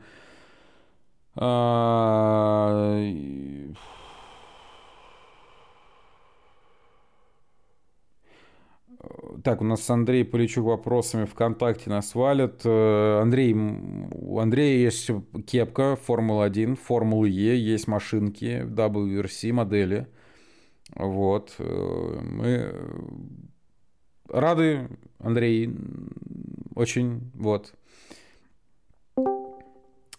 И это мой дом, это не мой кабинет. Это кабинет в доме. Вот. О, Сережа вернулся. Да, вернулся. Очень не хочется мне на оставшиеся полчаса эфира городить в другом месте я понял. весь сетап, поэтому в общем, я буду надеяться, что... Да, заканчивая тему все... с европейским чемпионатом по гонкам на грузовиках, скажу лишь одно, что несмотря на доминирование Норберта Киша и сложно себе представить условия, при которых это доминирование может растерять, э, борьба вот именно в рамках отдельно каждой гонки с реверсивной решетки, борьба за чемпионат за вторую-третью позицию усиливается очень круто, поэтому рекомендую следить. Вот, все оставшиеся три этапа уже в сентябре.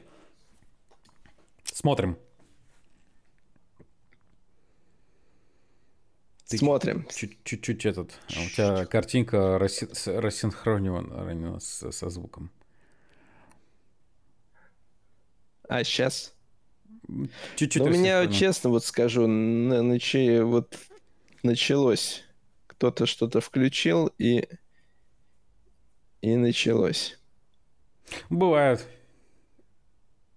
Ну, надо, честно говоря, выбешивает это очень сильно потому что нормально же сидели, да, как говорится. И потом раз, и то хорошо, то опять все плохо, но попробуем. Ну, сейчас нормально. Дотянуть. Попробуем дотянуть все-таки. А, Еще в прошедшие выходные была серия с похожим названием. Европейская серия Лиман проводила этап а, вместе, которая и Арагон, и Альканис, и Теруэль, все это Моторленд Арагон. До этого европейская серия Лиман туда не проезжала. Не приезжала. Это Испания. В августе в Испании очень жарко. Поэтому гонка вечерняя с уходом, в общем-то, э, в закат была. Победили там победил экипаж United в ЛМП-2. Э, если говорить о выступлениях Влада Ламко, то для них, или если ты так смотришь, как будто все плохо, да? Нет, я слушаю тебя наоборот внимательно. Это так, как, как будто там, знаешь, просто обрывки связи по крупицам. Ну, в общем, для них, э, скажем так, тяжелый э, этап. Э, в актив вряд ли они могут себе э, занести. Дальше СПА на очереди. Ну, в целом, э, такие отклики о трассе были достаточно позитивные, ну, за исключением безумной жары. От э, жары все, конечно же, и занемогали там, но это, в общем, этого и ждали. Более того, в, в по ходу именно в день гонки там чуть-чуть так пасмурно было, даже какие-то тучки, облака, чуть полегче из этого было. А вот когда там тренировки, несколько команд получали штрафы э, за то, что э, температура в кокпите превышала э, максимальные значения на Э, ты сказал, что несколько команд получали штраф за превышение температуры в кокпите и на этом подвис.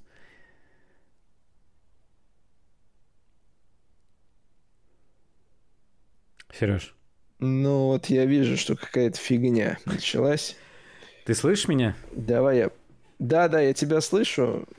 У меня просто, вот знаешь, просто фигня началась опять. Вот Просто началась... А потом началась фигня. Вот так это... Не, сейчас вообще все шикарно. Вот... А сейчас у меня все зелененькое да. горит. Но ты сказал, момент, после, оно... последние твои слова да. ты сказал о том, что несколько команд получили штрафы за превышение температуры в кокпите, и на этом завис. Ну да, да, собственно, после этого я увидел, что ты у меня стал зависать, и я стал спрашивать, и ты, ли и, я. И, и ты тоже получил э, штраф за превышение, за уменьшение скорости э, в интернете. Да тут, тут штраф еще... Ой, даже говорить. Давай, пока работает, лучше будем писаться, а то нам потом еще это все тебе точнее. Да, оно так то, оно то, да, да, оно то работает, то, то Пока не работает, давай пишем, а то а... не доберем потом еще. Пишем. На, на самом деле, э, я ждал прогноз от Сергея Беднорука, и я его получил, и к GT World Challenge мы совсем скоро перейдем. Но я вот боюсь, что... Что... Я просто думаю, стоит ли мне бежать э, к спасительному проводу или... Ну, не знаем, пока так. работает. Давай попробуем. Давай попытку еще одну дадим, шанс этой Раб... системе. Да, мало ли, вдруг вытянет все-таки.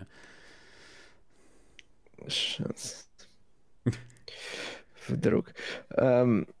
Сегодня прочитал новость о том, что в Портимане планируют э, провести гонку на выносливость э, в феврале. Uh-huh. Компания Driving Force Event, те самые э, ребята, которые проводят гонку 12 часов залива, хорошо нам известную, которая прежде всего, конечно же, ориентирована на вот там такой полулюбительский, любительский состав, хотят что-то подобное uh-huh. вот в духе 12 часов залива провести в Портимане в феврале, погода там вроде бы как позволяет. Эм, понятно, что ждать большого десанта там каких-то про-команд или про-пилотов не стоит. Э, уже это напряженное время, это как раз промежуток между Дайтоном, Дайтоной и Баттерстом. Э, протяженность э, гонки, в каком формате она будет проходить, пока тоже не сообщили. На секундочку, просто э, новость э, в тему того, да, что... на секундочку я появляюсь в эфире. Ильяс, давай ты расскажешь пока пару новостей и анекдотов, а я скоро вернусь э, в полном Хорошо, порядке. так, у нас тут, во-первых, вопросы. Э, так, на Ютубе, э, собственно говоря, Александр, я так понимаю, как раз плотно следил за этой самой гонкой, ну, про европейскую серию Лиман, который он говорит. 40 градусов температуры снизил до 25 ночью. Мне очень понравилась гонка в GTE. Первые 5-6 машин плотником и до самого финиша. Но я, к сожалению, честно скажу, гонку эту не смотрел. Вообще, в принципе, был больше увлечен а, грузовиками. Насколько я знаю, есть любительская зимняя серия на выносливости. Вот они как раз колесят по испанским португальским трассам. Орги, несколько, насколько я знаю, плотно контачат с Ротелем. Может быть. Вообще тема на самом деле очень здоровская. Как раз, наверное, зимой, когда автодромы не заняты проведением каких-то мероприятий, в принципе, имеется возможность проводить такие гонки.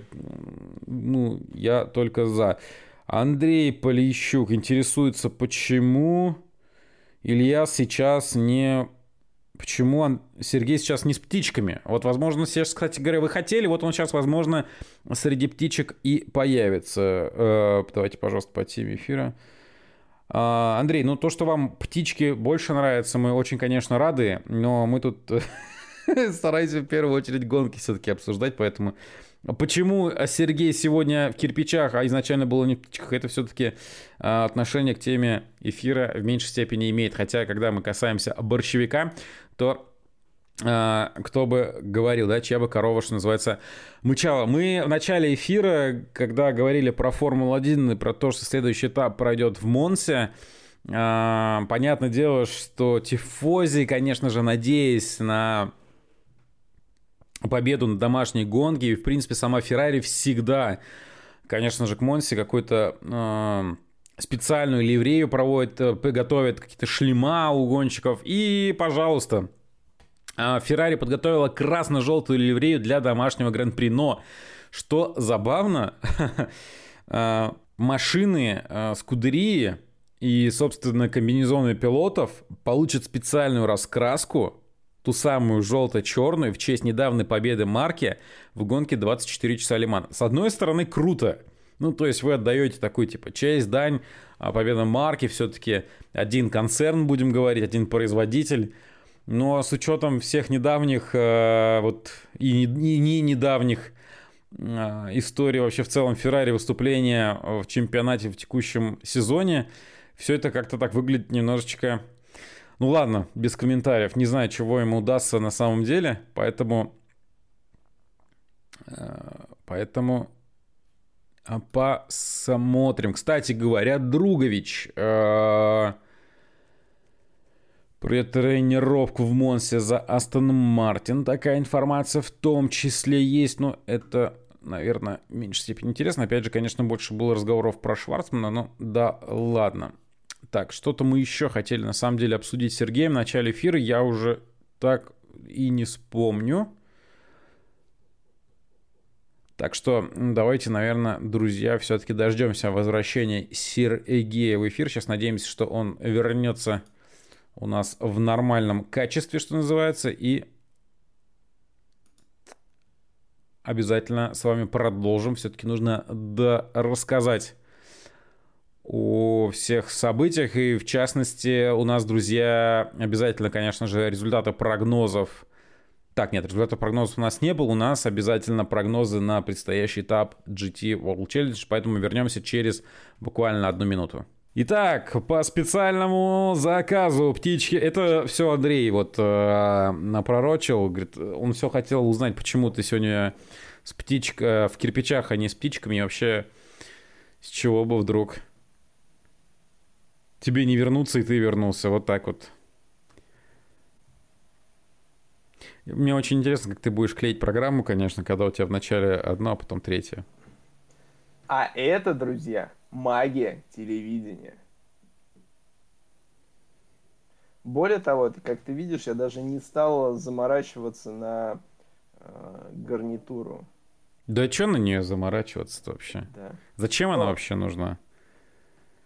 уши греет, позволяет греть уши другим. Вот. А, такие дела. Да. Такие дела.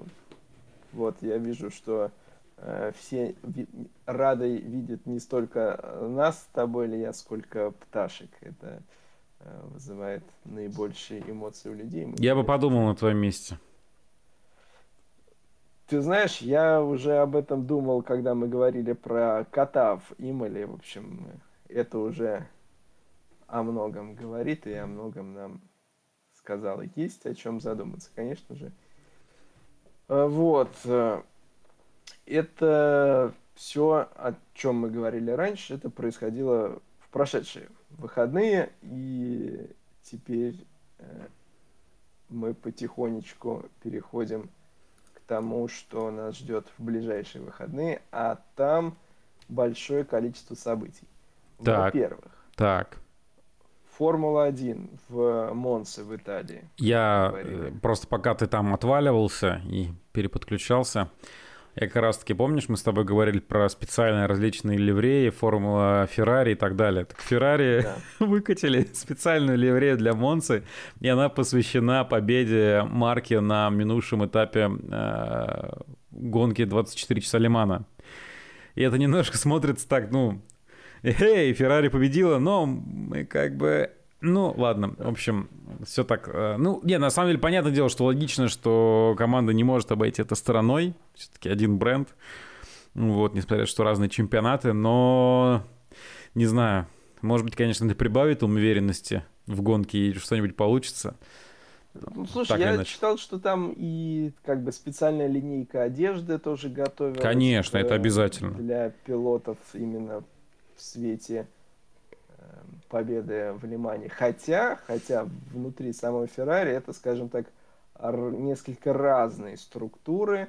А, в некотором роде даже не то, что у них нет прямой конкуренции между собой, но у них есть конкуренция за э, сердца, не только сердца болельщиков, но и сердца высшего руководства. Да, определенная ревность друг к другу присутствует. Хотя во многом об этом, в общем-то, давно говорят.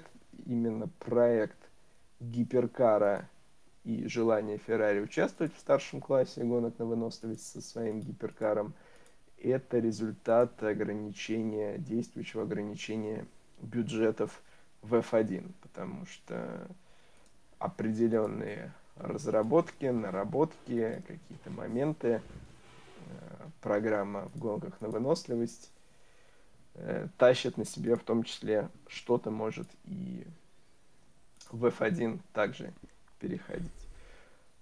А, так что здесь, ну, как, как в настоящей итальянской семье, все достаточно сложно, неоднозначно и не без интриг. Ну, в общем, да, Монца в ближайшие выходные произойдет, состоится. Э, ну, мы в это верим, потому что в этом году в Италии уже должен был один этап пройти, но не состоялся. А, MotoGP проведет э, гонку в Барселоне, этап пройдет. Индикар, как мы уже говорили, в Портленде, а также GT World Challenge. Э, GT World Challenge после ну, такой серьезной паузы возвращается с гонкой в формате спринт, и будет все это дело в Хокенхайме. Хокенхайм, который чуть позже будет принимать ДТМ. И вот так у нас по ходу сезона получается, что GT World Challenge вот приезжает на эти трассы ДТМные чуть раньше.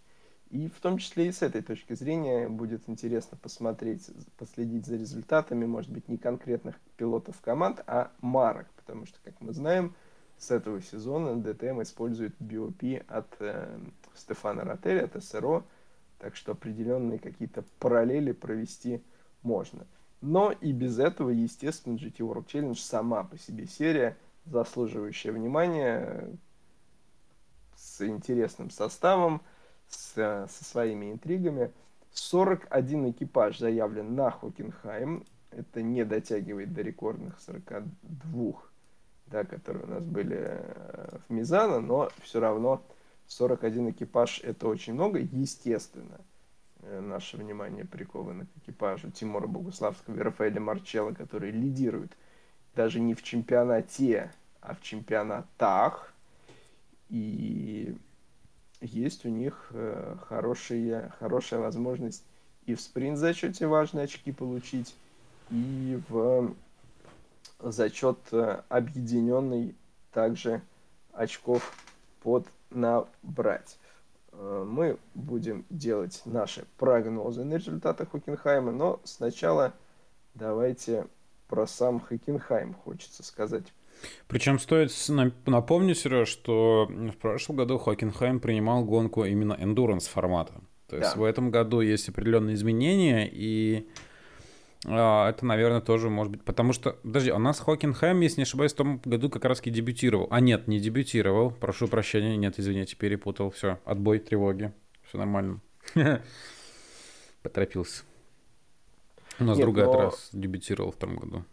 Но в Хокенхайме, как в прошлом году, когда был Хокенхайм, до этого долго Хокенхайма не было. Значит, я все-таки прав прав, по-моему. да, сейчас вот я посмотрю. Нашли. Потому что я, нет, я перепутал э, кое-что, и я просто помню, ну, почему-то, подожди, тогда с чем я мог Хокенхайм перепутать? Заннорд у нас дебютировал. А, нет, обнов... все, Заннорд был обновлен, это понятно, это позапрошлый год еще. Нет, тоже прошлый год. Нет, позапрошлый год, все правильно. Это еще а, ковидный год. Да, да, да, ковидный год. А Хокенхайм, да, действительно вернулся в 22 году. Все, все стало на свои места. Да, Хокенхайм ринга у нас до этого не было очень и очень давно. Так что, по сути, в новейшей, скажем так, истории GT World Challenge э, две э, такие э, друг за другом разные гонки по формату, то есть Endurance и э, Sprint. Две гонки, причем Endurance была, по-моему, сейчас посмотрю, трехчасовая, если не ошибаюсь. Ну, трехчасовая. Да, да. трехчасовая, да, все верно. Но а при этом отметим, что Ильяс у нас уже вот э, сентябрь фактически на носу, а этап в сентябре пройдет. Но после первой гонки в Хокенхайме в спринт-сезон только доберется до своего экватора, потому что у нас был Брэнс Хейдж, у нас был Мизана в формате спринт, и вот остается Хокенхайм, Валенсия и э, Зандфорд. Вот такое вот в этом году расписание, так что фактически спринт-сезон еще до середины своей даже не добрался. Можно, учитывая, что в каждой из уикендов э, две квалификации, две гонки, очков можно набрать еще много, а в чемпионате, именно если говорить про спринт зачет, у Рафаэля Марчелла и Тимура Богуславского 47 очков, а ближайшие их преследователи – это два экипажа на БМВ. Валентина Росси, Максим Мартен и Дрис Вантор Шарль Верц. У всех этих четырех пилотов, у двух экипажей 30,5 очков, то есть они 16,5 очков уступают. Это расстояние одной победы. Да, но при этом а, в абсолюте это вообще преимущество у Ромарчелла и Богуславского. То есть да. я к тому но то, это... что... Я понимаю, да, я просто к тому то, что если э, здесь на Хокенхайринге им удастся еще, скажем так, заработать высокие очки, то их преимущество в абсолюте тоже на самом деле просто увеличивается феноменально. То есть там сейчас уже преимущество более 40 очков. Там даже, да, около, там больше 40 точно. Вот, в общем-то, скажем так, вот э, это знаешь, как в разрезе мы говорим, что Понятное дело, есть там отдельно борьба в эндуранс части, в спринт части, но вот именно еще и в сумме эта вся история может привести к очень хорошим результатам по итогам сезона. То есть Тимур Сарфала могут в абсолюте еще э, взять. Э, ну, да, у них титул. расклады в чемпионате неплохие, но опять же, с точки зрения количества очков, которые в розыгрыше остается, в том же спринте еще э, рано. Ну, спринте, расслаб... да, да, да, да. Да и в эндуранс тоже, собственно говоря, такая же история. Ну, в эндуранс, э, скажем так, у них, во-первых, остался только один единственный конкурент, и им... БМВшники. Да, и там нужно не только им хорошо приехать, но и чтобы у экипажа Марчелло... А это, к сожалению, мы уже это видели, бывает, да, да, поэтому... Да, да, да. Но всякое, всякое возможно, бесспорно.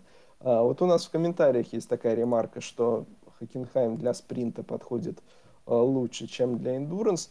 Я бы а, даже не в, в смысле сравнения, я просто бы сказал, что а, Хокенхайм для гонок GT3 Э, достаточно такая плодовитая, позитивная трасса. То есть гон, там есть где побороться, э, есть э, где побороться там в нескольких поворотах.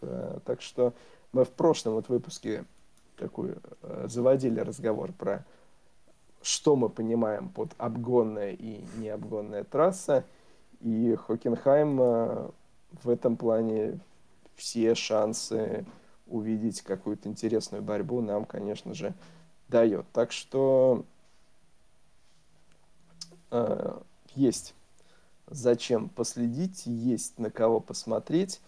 Ну и также отметим, э, что есть новые участники э, чемпионата, которые именно в Хокенхайм заявляются, в том числе э, вместе с Симоном Конором Примом, которого зрители Motorsport TV могут знать по э, гонкам ADAC GT4, в одном экипаже поедет, э, кто бы вы думали, Максимилиан Пауль. Mm-hmm. Не так давно э, выигравший гонку, первую для себя гонку ДТМ.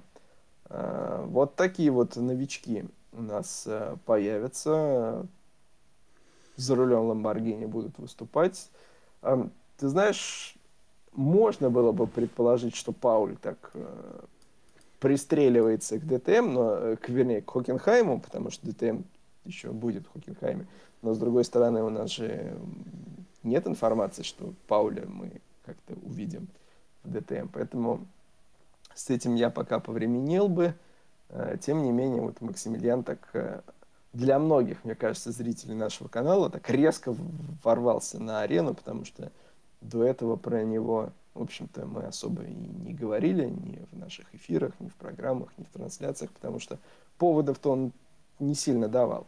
А и вот... чуть-чуть так нотку пессимизма добавлю. Не факт, что еще и будем говорить. Посмотрим, как дальше будет развиваться. Понятное дело, что вряд ли такие результаты достигаются просто на шару, что называется. Да, понятное дело, что это определенный опыт и талант, конечно же, имеются, да, но бывает такое, что вот выстреливают гонщики, потом их сажают куда-нибудь в команду. А он говорит, до свидания. Такое не только в гонках бывает. Кто-то выстреливает, и его за это сажают. Да, да. Ну ладно, не будем о грустном. Вот. Э, так что Хокенхайм, честно скажу, 41 машина, прям представляешь, как они все несутся сначала к повороту Берни Эклстоуна, а потом уже и к шпильке. Эм, все, все основания ждать какой-то интересной борьбы присутствуют. Но мы традиционно э, наверное, в меньшей степени, потому что я поменял устройство. Так, сейчас, подожди, сейчас тут. И... Оба, сейчас будет это шерстяной. Дата. Ох, господи, он полый. Он больше тебя, Сережа. Он больше. Чем меня. ты его кормишь, а? Он же больше. Давай, веди подкаст. Веди подкаст.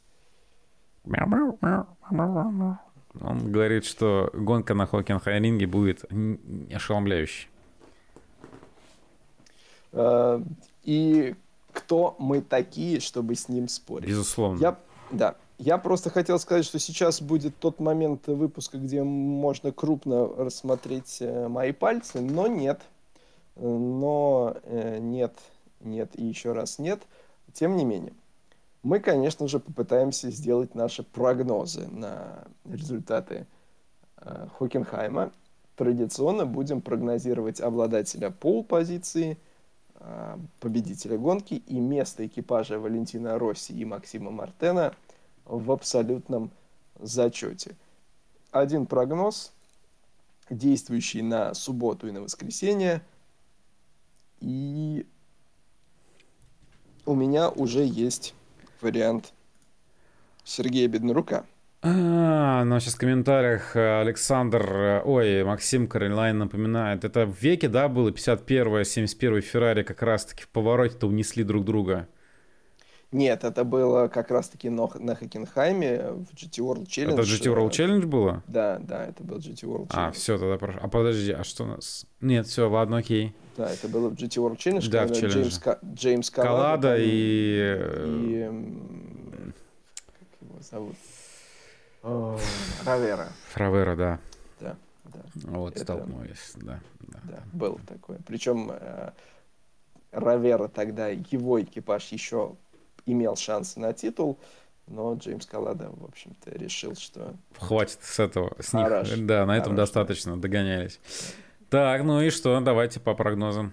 Так вот, э, Сергей Беднорук все и Поул, и победу угу. отдает экипажу под номером 88 на Да Мерседесе. ну, как неожиданно, как неожиданно команда АСП, Рафаэля Марчелло и Тимур Богуславский, mm-hmm. лидеры чемпионата. Mm-hmm. Mm-hmm. По мнению Сергея, свои позиции только упрочат. Хорошо. А экипаж Валентина Росси и Максима Мартена под номером 46 mm-hmm. Сергей отправляет на седьмую позицию в абсолютном зачете. Mm-hmm. Вот такой прогноз от Сергея. От другого Сергея, то есть от меня, прогноз будет несколько иным. Так. А, я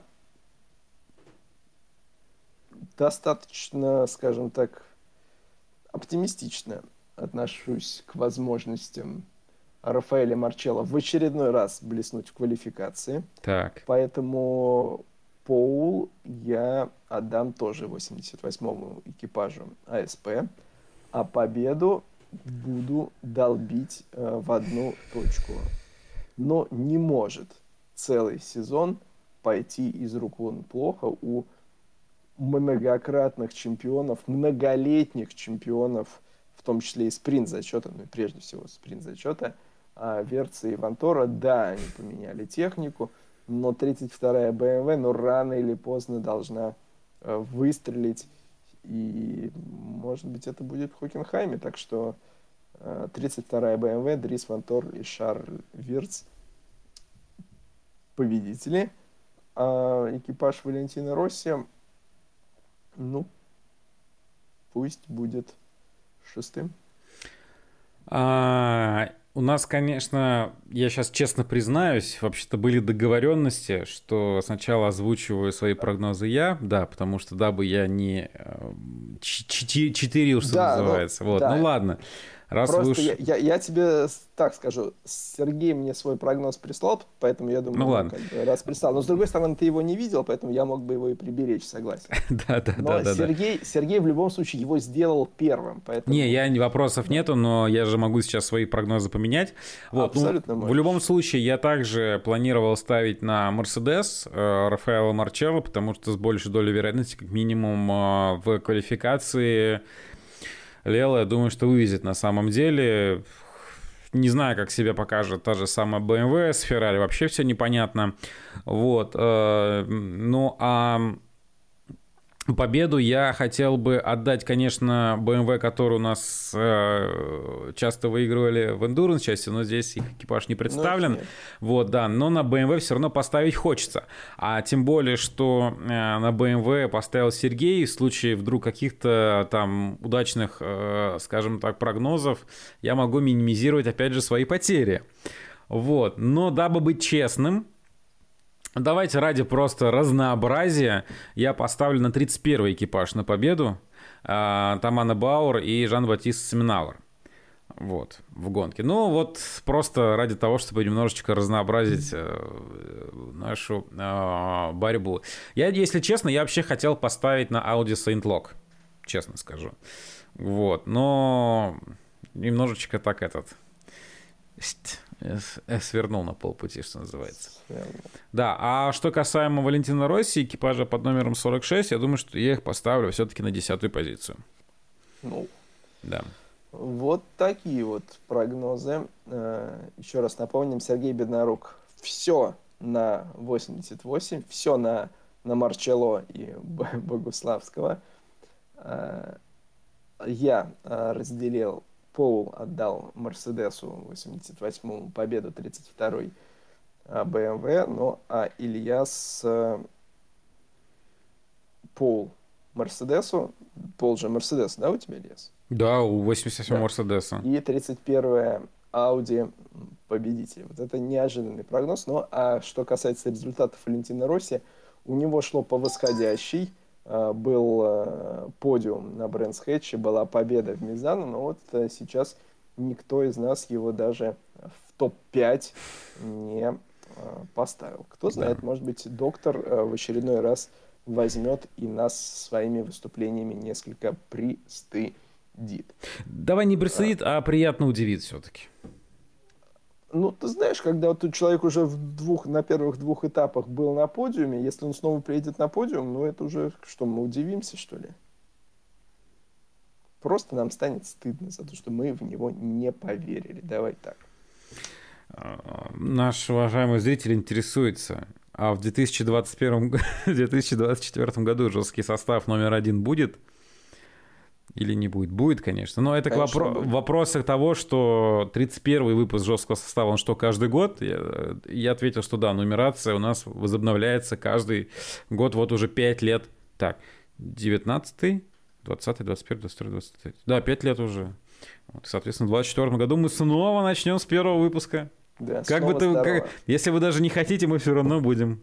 1 января, 6 утра по Москве. А, но, друзья, это говорит о чем? Что надо. Ну, не... Хотя нет, надо. Подписываемся, ставим лайки, и, в общем, будет и 31, и 32, и 2024, 25 и так далее. Потому что, в общем, э, делаем-то мы это все за лайки, лайками вашими питаемся. Мы лайкоманы, лайка лайкожоры. Лайкофилы мне не нравится слово. А вот У меня есть другое слово, но я его потом скажу, пока... Ну, очень такое скользкое.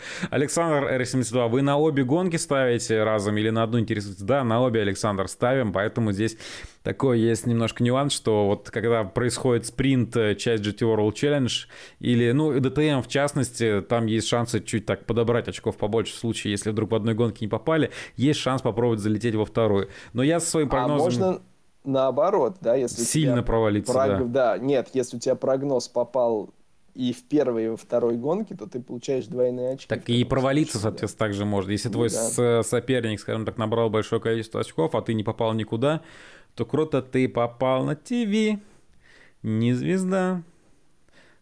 Та-ра-та-та, Давай та-та. жесткий состав да. посмотри. Да, Максим Каролинин лайки, это и там смайлик собачки, да. Темноты, у нас песня вспоминается группы Би-2. Темноты, там лайки называется. Темноты боятся скелеты в шкафу. Рвется от нагрузки всемирной Ох, сетью Сергея Краснова. С... Лайки мы не получим, если Ильяс, ты будешь продолжать караоке. Не, ну там просто строчка есть, что рвутся от нагрузки, рвется от нагрузки всемирная сеть, но можно переименовать и рвется от нагрузки сеть Сергея Краснова. Вот, и как результат он теперь... Ну, сеть, как ты видишь, сработает. Э, глючить в определенные моменты начинает именно Wi-Fi. А, Андрей Полищук очень интересно. Он говорит, я говорит, думал, что у вас все как у Владимира Башмакова, у него блог продолжается на следующий год. Ну, мы не Владимир Башмаков, мы Моторспорт ТВ, Андрей. Поэтому у нас жесткий состав и жесткие правила. Слушайте, но мне кажется логично, что каждый, как вот вы там сериалы, если смотрите, вот, там сезон есть, э, там первая, вторая, третья, четвертая, пятая, шестая, седьмая, восьмая, девятая, десятая серия, потом новый сезон, начинается снова. Ну, в конце первой, концов месяца-то каждый год обновляются. Опять январь, опять февраль. Да. Представляешь, нет? Был бы там один там, э, так, подожди, допустим... 2020... В каком месяце это было? Да, в каком месяце ты родился? А. То есть, если 12 месяцев умножить на 2023, то у нас декабрь был бы 24 276 месяцем. Ну, неплохо, кстати а, Кстати, забавно, да? Да. Шел 2027 месяц нашей телестройки. Да. Шутки наши. Нет, здесь, здесь, мне кажется, все достаточно логично. Новый год, э, новый отчет. И, ну, во-первых, так э, и самому э, проще как-то ориентироваться. Ну, это, Ильяс, очень мне нравится твоя параллель. С месяцами тоже значительно проще, когда они по новой идут, ориентироваться вообще в пространстве. Ну, само и, собой, да, да, конечно. Так же с выпусками. Ты, ты думаешь, ага, 31 у нас э, в конце августа, а в прошлом году 31 тоже был в конце августа, ага, по тому же графику идем, все там четенько. Э, в году у нас там определенное количество выпусков, ты видишь, сколько выпусков за год, да, случилось. А если делать такую нелинейную... Нет, мне кажется, здесь все достаточно логично, ну и, в общем, почему бы нет. 1 э, сентября на носу, поэтому мы, конечно же, поздравляем всех, кто отправится в школу, в учебное заведение в качестве ученика, студента, э, учителя, преподавателя, доцента, родителя. Род, ну, родителя. Ну, в том числе в первый класс да. повели ребеночка. Ну, ну. в первый, да, в том числе. Э, мне кажется, знаешь, вот у нас даже, мы вспоминали, сколько, сколько лет, много лет назад -то уже тоже в комментариях э, зрители писали, что вот, там детей в школу вести. Некоторые, кто-то уже, знаешь, изначальный э, в среднюю перешел, а мы все вещаем. Так что всем э, желаем э, хорошего 1 сентября, плодотворно провести учебный год, э, но мы э, по-прежнему будем отвлекать вас э, от учебы трансляциями и гонками тому же, опять же, если вы идете в качестве ученика, студента, то что нужно сделать, когда вы приходите и видите после летнего перерыва своих друзей, подруг, давно не виделись, массу впечатлений, конечно же, рассказать им про Моторспорт ТВ, про крутых чуваков из жесткого состава, э, тоже их в эту Да, вот такой вот такой вот Ильяс Гумеров, супер-супер стильный. Так что тоже в эту нашу ячейку социальную. Не, я тебя вижу, состав, если что. Да, в наш состав э, затаскивайте потому что вместе, в общем-то, веселее. Так что, друзья, всех э, с наступающей гоночной осенью всех... Так, подожди, а мне для эфира, наверное, лучше да, да, привести да, себя да, в порядок, а то да, потом скажут, что за безобразие. А то опять придется титр давать соответствующий. Да, адекватный человек внимание. просто так чувствует ритм, да. Ну, а. если ты смотришь, я там периодически в титрах-то поигрываю с, с различными наименованиями. Так что... Вот.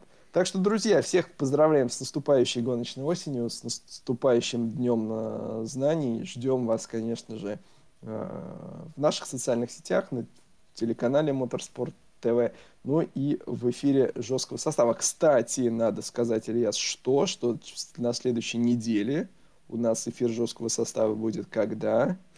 Предварительно в понедельник, но мы с тобой да. это еще отдельно согласуем. Но ну, вообще предварительно но, в понедельник. Да, но нужно же, как бы, мы-то можем с тобой согласовать, только, только людям. А для того, чтобы не пропустить социальные сети Ру Моторспорт ТВ, друзья, ВКонтакте и все остальные, там все телеграм-каналы, там постики, там все анонсики, да. там все, все, все вот это но... вот для вас предварительно на... Понедельник, да. При, да, прямой эфир э, планируем провести в понедельник. Кстати, Ильяс, ты говор, любишь говорить про магию чисел. 32-й у нас эфир будет. Кто знает, может быть, для 32-го э, это станет э, экипажа успехом. Хотя вот в 31-м эфире ты поставил на 31-й экипаж. А? Ты думал об этом? А выиграет Сейнтлок. Да. Да. Ладно. На этом, друзья, э, на этом мы всех... Нет, мы не всех, на этом мы не так. Еще раз, друзья, поздравляем вас с, с наступающей гоночной осенью. Э, оставайтесь, конечно же, на Моторспорт ТВ. Ну а сегодня мы будем завершать наш эфир. Спасибо всем, кто к нам присоединился.